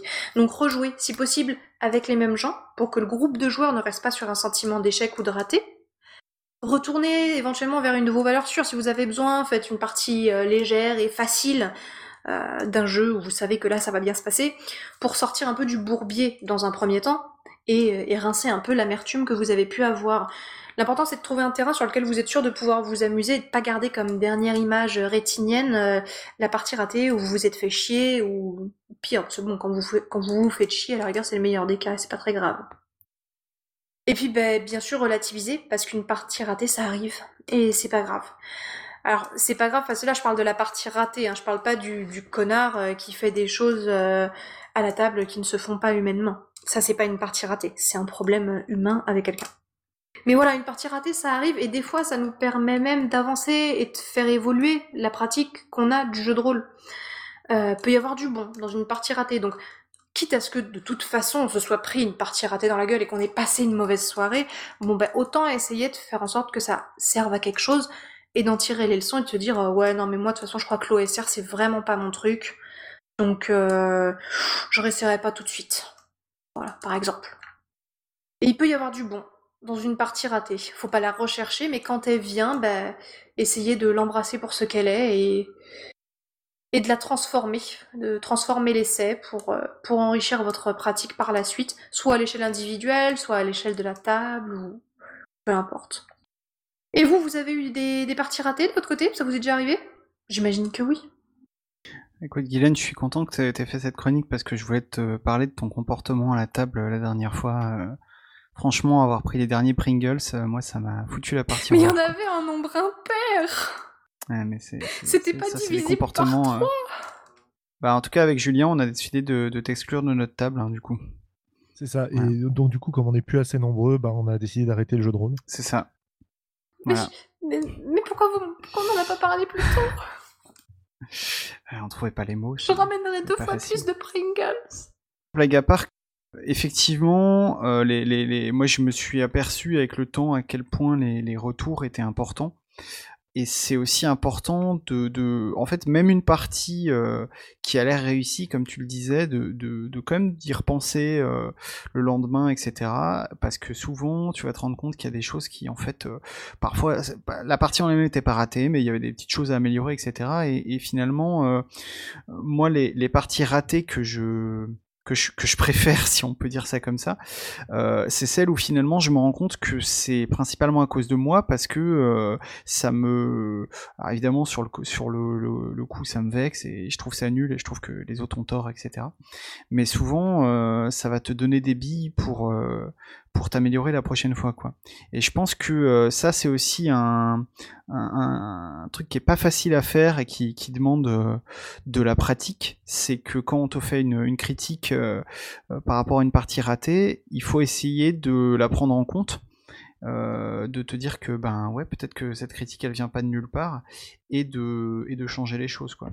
Donc je vais je vais pas parler de, de partie euh, euh, d'une une partie ou une autre en particulier parce que ce serait pas très intéressant mais c'est c'est de c'est ça que moi je retire des discussions d'après partie et des réflexions d'après partie. Ouais, il y, a des, y a des situations difficiles aussi où tu as apprécié le moment avec tes, tes, amis autour de la table ou les autres personnes qui jouent avec toi, même si c'est pas des amis proches, où tu apprécies ces rencontres-là, mais t'es pas très satisfait de tes parties. Moi, ça m'est déjà arrivé euh, plusieurs fois. On avait même fait un podcast euh, au Wad qui s'appelait Au secours, je m'emmerde à ma table, avec des, des pistes pour essayer justement de faire cesser ce, côté-là. Et du coup, euh, moi, il y a un, réflexe que j'ai maintenant quand j'ai l'impression qu'une partie est ratée, c'est d'essayer de me remettre en cause et de me demander est-ce que j'ai vraiment fait de mon côté euh, ce qu'il fallait pour que la partie soit pas ratée. J'entends, euh, on a eu toute une campagne d'un vieux jeu qui s'appelle Dark Earth, qui est un jeu qui est intéressant. Bon, les règles ont beaucoup vieilli, etc. Et il y a beaucoup de parties qui ont été assez ratées. Et elles ont été assez ratées pour, pour plein de raisons. Euh, mais à la base, ce qui, euh, à moi et quelques autres personnes autour de la table, ne nous ont pas vraiment plu, c'est que le, MJ suivait euh, quasi mot pour mot des scénarios des années 90, très scriptés, très linéaires, où on avait l'impression que ça servait à rien qu'on fasse des actions, qu'on joue nos persos, parce que de toute façon, tant qu'on n'était pas au bon moment du scénario, il n'allait rien se passer et il fallait simplement qu'on attende que les choses se passent. Euh, donc ça, ça nous avait pas plu. Mais en fait, en y réfléchissant a posteriori, on, s'est un peu braqué face à ça et on s'est pas remis en cause dans le sens où bah, peut-être qu'on aurait pu profiter de ces moments où il se passait rien pour faire du roleplay entre nous. Peut-être qu'on aurait pu approfondir les personnages, utiliser l'espace qui nous était laissé dans l'intrigue plutôt que euh, laisser les choses aller. Donc c'est des choses qui sont... Euh, enfin, se, remettre soi-même en cause pour essayer de comprendre, comme tu disais, hein, Guilhem, discuter avec les autres, mais aussi réviser sa position et comprendre pourquoi ça nous a pas plu et qu'est-ce qu'on peut faire pour y remédier. Euh, déjà individuellement, ça me paraît hyper important. Et le deuxième point auquel j'ai beaucoup pensé pendant ta, ta, chronique, et tu, tu nous l'as dit d'ailleurs un peu au début, la perception de la partie ratée, c'est quelque chose de très très asymétrique. Il m'est arrivé euh, moult fois de faire des parties en tant que MJ où je me suis un peu emmerdé et où les joueurs ont beaucoup apprécié. Euh, alors, c'était pas la meilleure partie pour eux non plus, hein, mais euh, ils avaient passé vraiment un bon moment, ça avait été très sympa pour eux et, et ils voulaient continuer, ils voulaient continuer. Moi, j'avais qu'une envie, c'était de mettre fin un peu à la campagne parce que ça commençait à me, à me gaver et j'avais perdu un petit peu l'enthousiasme alors que eux l'avaient conservé. Donc là aussi, utiliser l'enthousiasme des autres peut être un moyen de se remotiver. Tu disais tout à l'heure de faire attention à ne pas se, laisser embrouiller en fait par ce, côté-là. Mais je pense qu'on peut aussi le prendre dans le sens. C'est, c'était pas très bien pour soi. On se remet un peu en cause, on essaie de comprendre pourquoi, et derrière, on utilise l'énergie des autres, leur, euh, leur motivation, pour y retrouver de l'intérêt. C'est vrai, mais il faut pas non plus nier son, son propre ressenti voilà, donc faut trouver l'équilibre. Non, mais comprendre, euh, comprendre d'où comprendre d'où vient ce ressenti, parce que moi, je, je me souviens, il y a, y a pas si longtemps que ça, j'ai fait un scénar euh, avec euh, pourtant un groupe habituel, etc. Et je sais pas, j'ai trouvé vraiment que le scénar, enfin que la partie était pas, était pas terrible, ça tenait en partie du scénario qui était mal préparé, etc. Et vraiment, je me disais bon ben c'est une partie ratée. Et en fait, à la fin de la séance, euh, tous les joueurs euh, unanimement me disent ah bah, c'était cool cette partie, euh, ah vivement la suite, etc. donc je suis ah bon bah c'était peut-être juste moi qui étais fatigué ce jour-là et, et, je sais pas il y a un, un truc sans doute un peu un peu inexplicable et en fait cet enthousiasme des joueurs pour, euh, pour la partie, euh, effectivement, comme disait euh, Julien, ça m'a remotivé pour la suite. quoi. Mais au final, moi, c'est aussi souvent ces parties ratées-là que je préfère. C'est celles où je me rends compte que pour moi, c'était une partie ratée parce que j'étais dans les mauvaises conditions. C'était le mauvais jour, j'étais fatiguée, j'étais un peu malade, j'avais pas la tête à ça, ou des choses comme ça, ou genre j'avais besoin de me défouler. Parce que ça m'apprend aussi à, être à être douce avec moi-même, quoi ça m'apprend à me dire c'est pas grave, c'est pas grave, Guylaine, t'as le droit, ça arrive, c'est à être un peu bienveillant avec toi-même et à pas te flageller en mode oh mon dieu à cause de ça j'ai gâché la partie. Enfin ça ça ça m'a pas mal appris de ce côté-là. Alors sans tomber dans le je m'en foutisme total ou ou bien sûr où tu t'en fous de l'état dans lequel t'es quand t'arrives à la table évidemment hein, mais mais tu sais euh, être capable de dire euh, bon bah désolé j'étais pas en forme et c'est pas grave et il y a aussi des, des, parties qui sont effectivement ratées sur le moment, mais le récit de ces parties et les souvenirs que ça crée en font des parties mémorables. Je me souviens, ouais, voilà, moi je me souviens notamment d'une d'une campagne vampire, on jouait le, les Giovanni Chronicles, donc une espèce de, de campagne mythique pour Vampire la Mascarade. Là, c'était pas tout à fait Dark Age, mais bon, c'était quand même époque Renaissance, quoi dans cette partie-là, on fait monter l'ambiance, on fait monter l'ambiance, et euh, allez, dans l'espèce de scène climatique, enfin, euh, climaxique totale euh, à la fin, il y a un joueur qui fait une blague à la con qui casse l'ambiance, mais totalement. Quoi. Et du coup, tout ce qu'on avait fait comme effort, euh, MJ et joueurs compris, pour se mettre vraiment dans, euh, dans le côté euh, on joue des vampires super cool, ça fait peur, il y a des trucs et tout, bah, c'est tombé complètement à l'eau et on a quasi arrêté la partie là parce que ça servait à rien de continuer quoi. Et ben n'empêche que cet épisode-là, il reste en mémoire de tous les gens du groupe et à chaque fois qu'on en parle, on est mort de rire et c'est un très bon souvenir de choses qu'on a vécues ensemble, même si objectivement, bah, on a ruiné la, fin de la campagne. Après, c'est vrai qu'il y a un côté extrêmement jouissif à. Euh, tu commences une partie de jeu de rôle et un peu au milieu, tu te rends compte que, ça avance pas, c'est nul. Et que globalement, tout le monde est d'accord pour dire que le jeu est pourri, quoi. Ou que le jeu vous convient pas. Enfin, tu vois. C'est pas forcément une question de qualité, hein, mais juste. Ah non, mais là, on n'avait pas envie de jouer à ça. Et où du coup, au final, ta partie devient mémorable et géniale parce que tu, tu défonces le jeu, quoi. Parce que tu pars dans, tu commences à faire n'importe quoi, tu commences à partir dans d'autres directions, et souvent ça donne des trucs très très chouettes et jouissifs aussi. Alors, la partie est ratée dans le sens où c'était pas une bonne partie de jeu de rôle, vous avez, on n'a pas bien exploité le jeu, etc. Mais on a passé un bon moment. Et du coup, pour moi, ça c'est un semi-échec, quoi. C'est un, un demi-raté. Mais pour moi, si on a passé un bon moment, la partie est réussie. Et ça, c'est aussi une différence de, de perception. Moi, je trouve ça complètement scandaleux comme point de vue où tu, où tu nous incites à être des adultes responsables et constructifs. je, je, c'est un jeu, c'est, un jeu. Je viens pour m'amuser, je viens pas pour être responsable et constructif, quoi, et, puis communiquer avec les autres. c'est vraiment scandaleux. Moi, j'ai une petite difficulté par rapport à ça, c'est d'amener les autres à s'ouvrir et à communiquer sur leurs ressentis. J'ai beaucoup de, de, joueuses et de joueurs qui sont, euh, qui sont euh, très timide face au fait de, de dire ben voilà ce qu'on a fait ça ne m'a pas plu ou c'était pas optimal ou même ça m'a totalement dégoûté.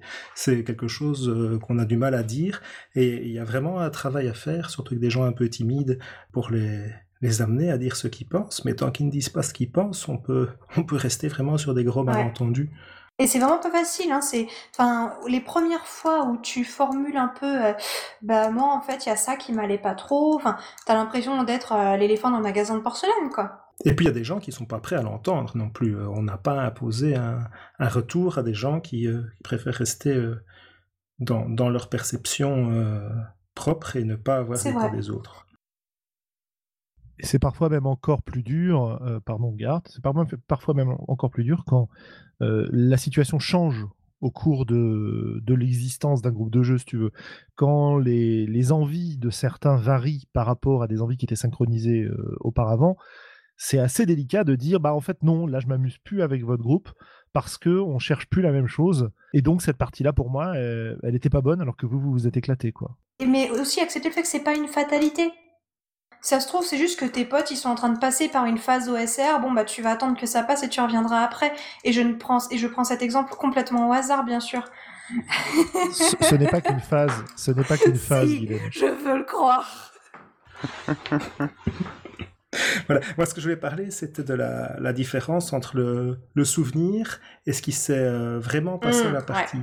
Avec le jeu en virtuel, on, on, enregistre très facilement nos parties et parfois on a des souvenirs qui sont très différents de la perception qu'on va avoir si on réécoute la partie. Ça, ça permet vraiment de d'objectiver les choses et de se dire ben non j'étais pas si mauvais ou au contraire ben non mais j'étais lamentable mais qu'est-ce que j'ai foutu ou euh, ou un tel il a vraiment exagéré je m'en suis pas rendu compte par la partie mais je comprends maintenant pourquoi Roger râle sur ma Christine c'est vrai que là c'était pas correct euh, ou au contraire, ben non, je comprends pas pourquoi il râle. Il s'est rien passé du tout. Euh, quand on écoute objectivement, ça doit être euh, sa perception parce qu'il était sensible. Ah, c'est vrai, oui, j'avais pas pensé à ça.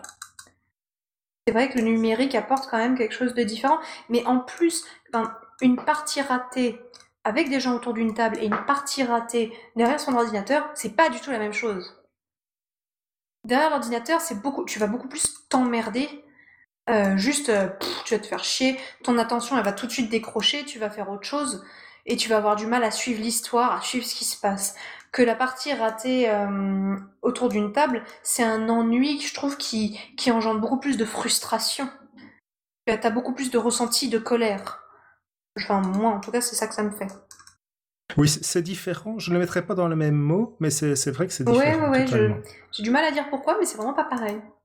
Je pense qu'il y, a vraiment euh, deux cultures de jeu par rapport à, ces problèmes de partie ratée.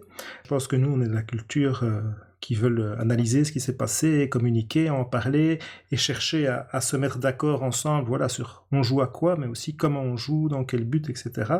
Parce qu'on s'est rendu compte que, que beaucoup de parties ratées le sont parce qu'on a des attentes différentes et qu'on ne le sait pas. Et l'autre école, pour moi, c'est ceux qui espèrent arriver naturellement et inconsciemment, sans en parler, à une convergence.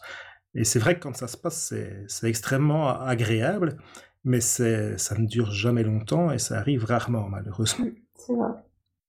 Enfin voilà, donc euh, bah, bon, j'ai pas réinventé la poudre. Hein. Ma conclusion, c'est euh, discuter entre vous les chouchous. Hein. C'est euh, voilà. Mais ça me paraissait quand même intéressant de le formuler et surtout d'accepter que que ça arrive, que c'est pas grave et que, enfin, commencez pas à vous flageller pour une partie ratée. Parlez-en, mettez les choses à plat et puis ça ira mieux, quoi. Ouais, et puis les, les groupes mythiques qui n'auraient aucune partie ratée euh, dont on peut vaguement entendre parler, je suis à peu près persuadé que ça n'existe pas. Hein. Ouais. Oui, c'est ça. Comme les MJ qui ne, qui ne font que des bonnes parties. Euh. Ouais, c'est cette espèce de, de, Limite, ça devient un truc malsain où faut plus cette dynamique s'instaure, plus tu vas être, euh, plus toi, si tu penses que quelque chose est raté, tu ne vas pas oser le dire. C'est un carcan. Ouais, ouais, ça peut vite devenir un carcan de. Ouais, non, mais de toute façon, avec nous, ça se passe toujours bien. Et si toi, dans le fond, bah, il y a la semaine dernière, tu t'es pas amusé, bah, tu vas encore moins oser le dire. Et du coup, ça, ça accumule des frustrations et des tensions qui, qui sont quand même euh, assez malsaines, quoi. Oui, et puis dans un tel cadre, c'est beaucoup plus dur d'oser essayer ou tenter quelque chose euh, de différent. On va rester sur ces recettes, on ne se donne pas le droit à l'erreur, et donc on stagne. Ouais, ouais. Et quand on stagne, on finit par s'embêter. Donc soyez doux avec vous-même. C'est ma belle-mère qui dit ça. Soyez doux avec vous-même et acceptez euh, que bah, ça arrive de, de rater, c'est pas grave, et on en parle, on se fait un câlin. Euh, ou pas, hein, ce que vous voulez. Et, euh, et on est reparti. Surtout, on est reparti. Voilà, c'était les, quelques paroles de sagesse de Guylaine. Euh, voilà, les bons conseils de Tata Guylaine. C'est ça.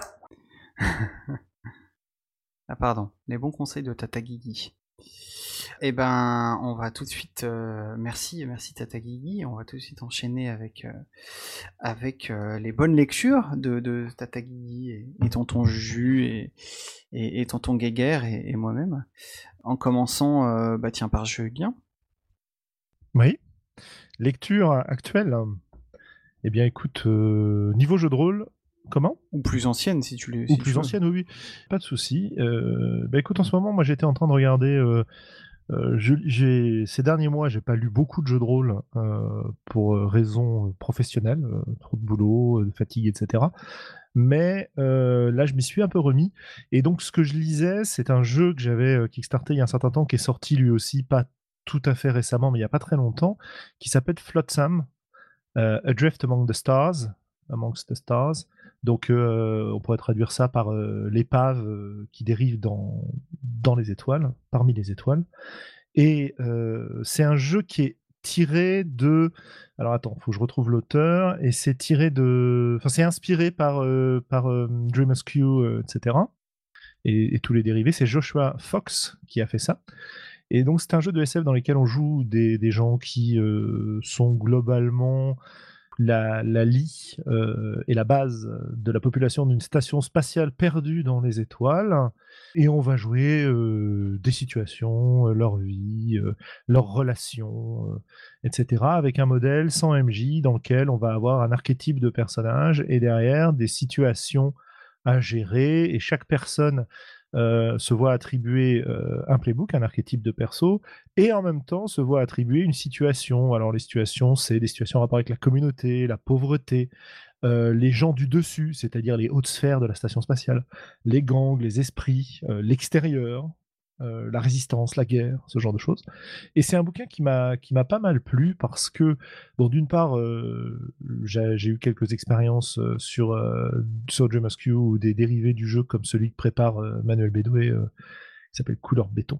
Je sais pas trop où il en est d'ailleurs, mais ça avait été une belle expérience.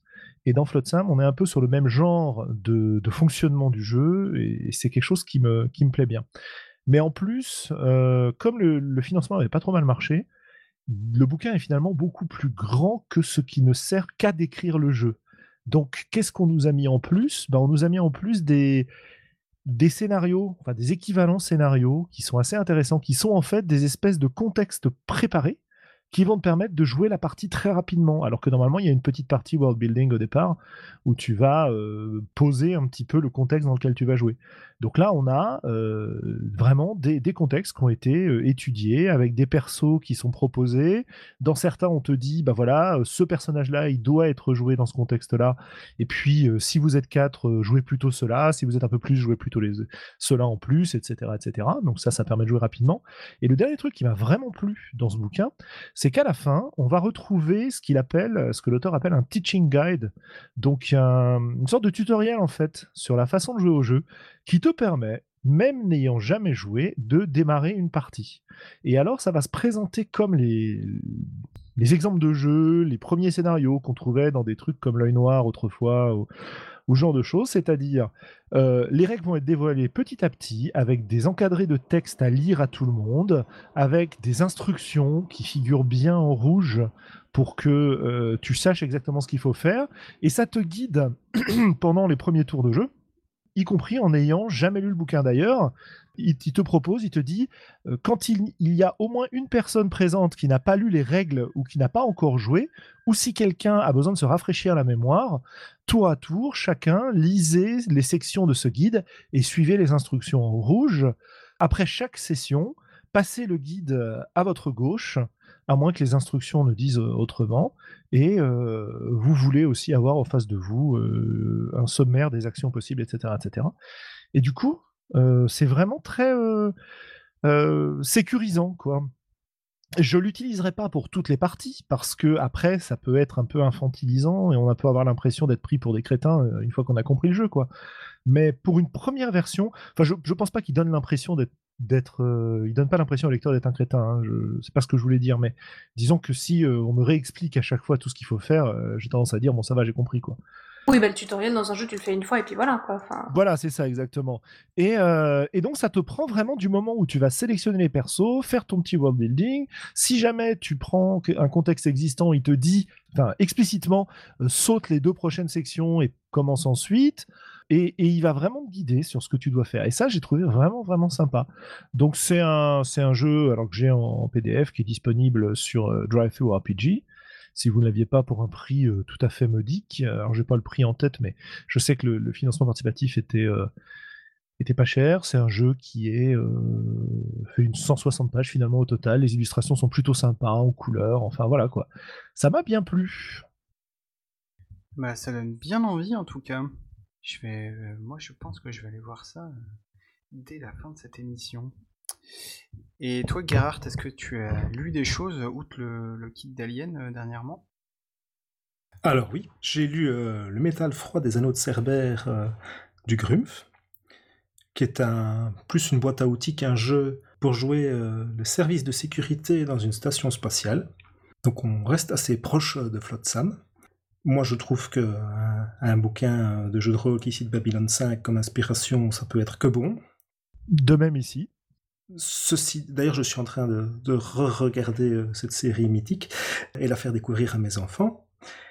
Mais euh, au final, le jeu ne m'a pas emballé. Alors c'est vraiment, euh, c'est expliqué dans la, la notice d'introduction, c'est vraiment une boîte à outils et pas vraiment un jeu, et ça, ça remplit parfaitement ce contrat-là.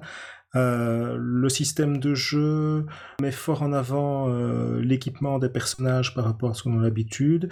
Je n'ai pas trop d'idées de ce qu'elle va donner à la table de jeu, mais ça ne, ça ne m'a pas séduit.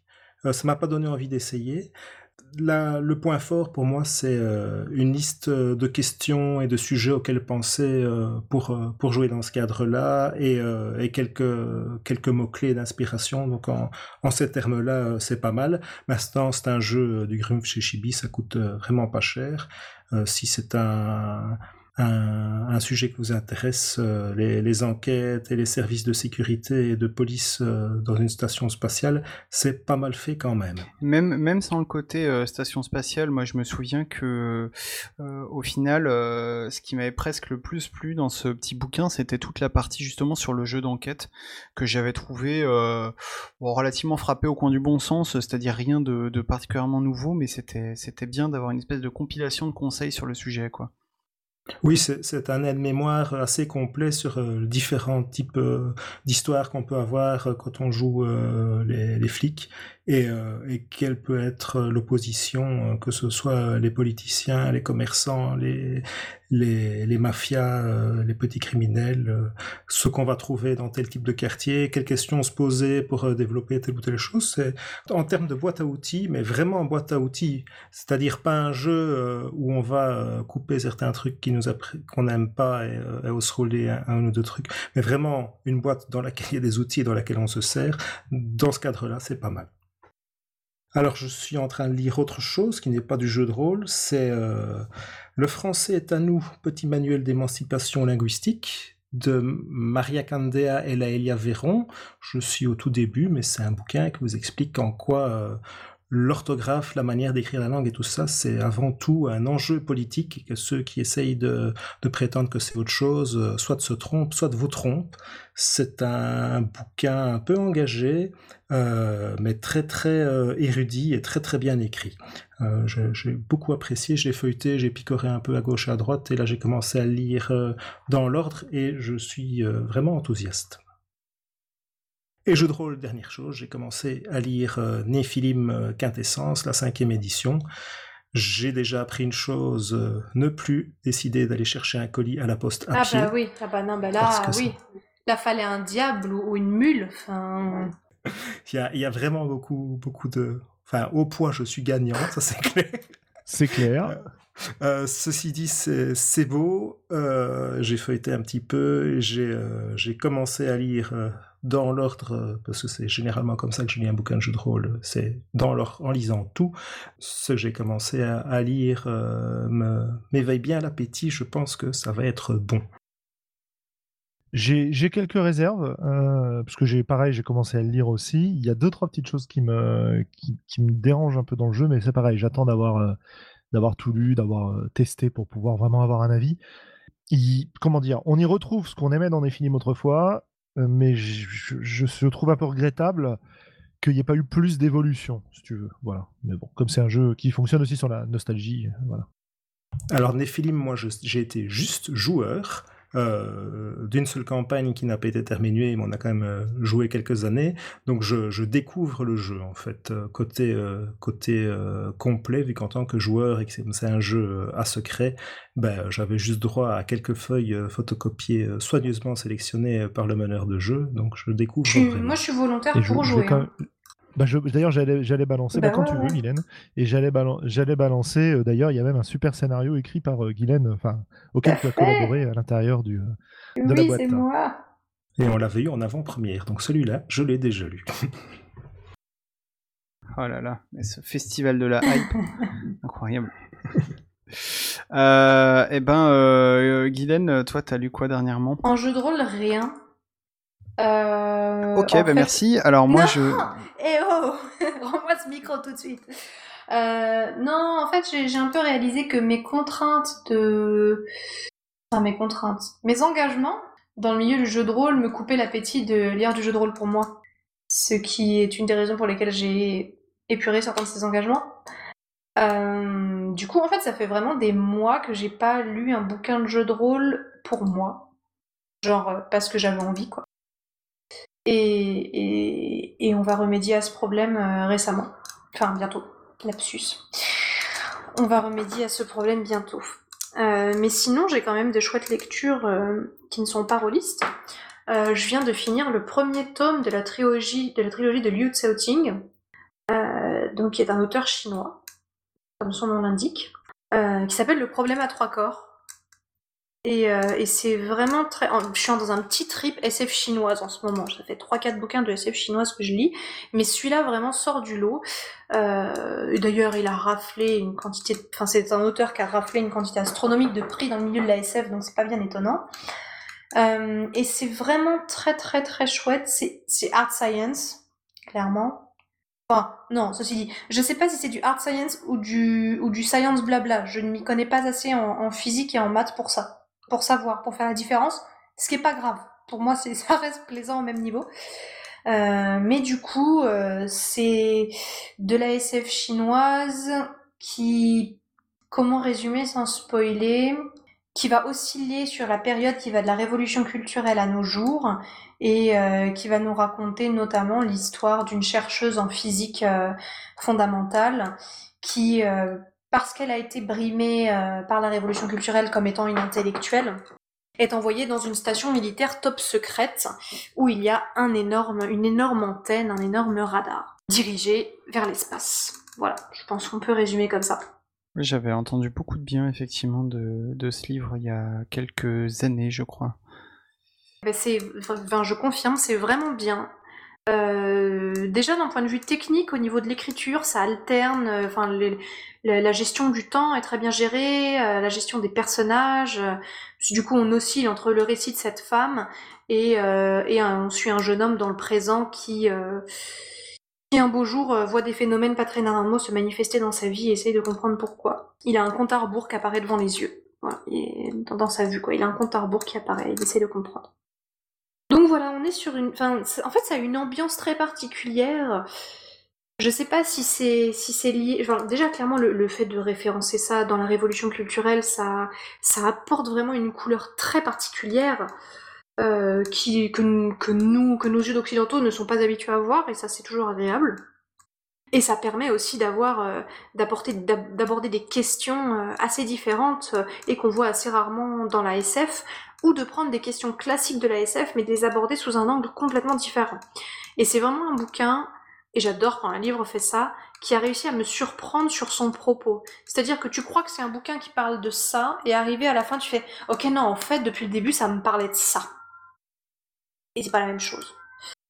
Là j'ai dit ça pour pas vous raconter, mais voilà, il y a clairement une dimension spoiler. Hein. Et du coup, quand tu te rends compte, quand tu te laisses surprendre à réaliser qu'en fait, tout ce que le bouquin t'a raconté, ça parlait du sujet B quand toi t'étais sur le sujet A, et que tu dis ah mais en fait ça veut dire que ces deux sujets sont liés et complètement euh, interpénétrés, etc. C'est vraiment, enfin, je trouve ça très agréable et il y a une certaine prouesse à l'écriture là-dedans, je trouve, quand tu réussis à te faire surprendre. Alors ça se trouve c'est que moi, ça se trouve les autres vont dire euh, moi j'avais tout de suite deviné que ça parlait de B. Mais bah, quelque part, euh, moi je suis très contente de m'être laissée porter et surprendre comme ça, et donc j'ai hâte de lire les suivants. La, la question, à, le, problème à 4 équations, puis à 5 équations. c'est des corps, c'est des corps, problème à 3 euh, corps. le problème à 3 corps qui, euh, si j'ai bien tout compris, est le fait que si 3 corps sont en, interagissent dans l'espace, des corps type étoile, planète ou quoi, eh bien leurs mouvements ne sont pas réguliers en fait. Et autant tu peux faire, tu peux prédire et faire un pattern quand tu as euh, deux corps ou quatre corps, mais trois corps, c'est c'est irrégulier. Et tu peux, tu peux pas faire de prédiction, tu peux pas établir de pattern euh, fixe. Voilà. Donc là, tous les physiciens, vous pouvez vous lâcher en commentaire pour dire que j'ai vraiment pas bien compris le truc. C'est ok, y a pas de problème. Comment t'as trop de la chance que je sois chimiste, dis donc? je, je t'attendais au taquet à tout dire, pour vrai dire. Le problème à trois molécules. Ça, ça rejoint le, problème de hard SF ou, euh, ou, SF blabla, mais pour le lecteur, euh, toute théorie suffisamment avancée est indiscernable du baratin. Non, mais en plus, visiblement, le problème à trois quarts, genre, it's a thing, quoi. C'est un vrai truc. C'est pas, c'est pas inventé pour le livre, euh, si j'ai bien compris. Mais voilà, mes, mes connaissances en physique fondamentale étant, étant ce qu'elles sont, je ne pourrais pas t'aider, euh, à moins de réviser, je ne pourrais pas t'aider sur le sujet. Par contre, je peux, euh, je peux vous proposer euh, de la hard science qui n'est pas du, du blabla, et ça c'est sûr.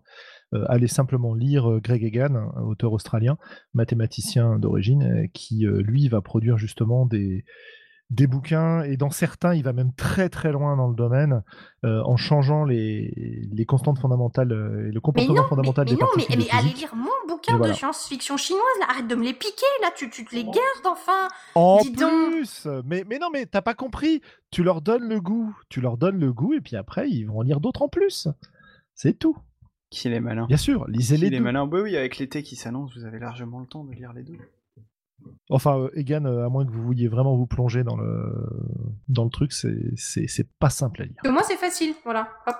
Eh ben tiens, en parlant de, choses simples à lire, moi je vais terminer en, en mentionnant rapidement euh, mes deux euh, mes deux lectures, euh, enfin deux, lectures du moment qui m'ont bien plu en matière de jeu de rôle. La première c'est Sad Oni RPG, Oni Oni, dont j'ai entendu parler ici et là. C'est un un- une exploration de donjon. Euh, si à la place du donjon, en fait, vous aviez une maison et que à la place de monstres, vous aviez des, des yokai, donc qui sont ces, monstres japonais qui ne sont pas du tout euh, euh, nécessairement euh, méchants, voire la plupart sont plutôt gentils d'ailleurs. Et le but de Sadoni RPG, c'est d'aller vous confronter au boss de fin.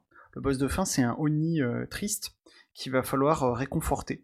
Ah Et donc, oui euh, en fait, c'est entièrement les mécaniques euh, d'un jeu OSR d'exploration de donjons, mais avec des compétences de euh, faire des blagues, euh, et écouter les gens, etc. Donc, c'est c'est 100% euh, euh, care et, et feel good, et le tout dans un univers de, de merveilleux japonais. Donc, c'est c'est vraiment super, euh, super intéressant comme lecture, et c'est euh, une, une vingtaine de pages pour un dollar. Donc, euh, donc vraiment.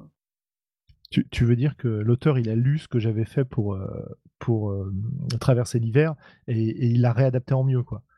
Bravo, Ouais, c'est hein. ça, et t'es dans les remerciements d'ailleurs. hein. n'importe quoi. Bah, tu le sauras pas sauf si t'achètes le jeu. Ah et le dernier, le, le deuxième, euh, la, deuxième lecture euh, euh, intéressante que j'ai fait dernièrement, c'est euh, une fois de plus le jeu du mois de, de Grand O8. Euh, je dis une fois de plus parce que j'avais déjà parlé de Wake il y a, quelques temps. Après, c'est pas tous les jeux de Grand O8 qui sont intéressants, mais son, dernier en date qui s'appelle Dungeon Scroll est vraiment pas mal. C'est de l'exploration de donjons dans lequel il, il réutilise les, mécaniques de base d'Into the Odd en les simplifiant un petit peu d'une manière assez élégante.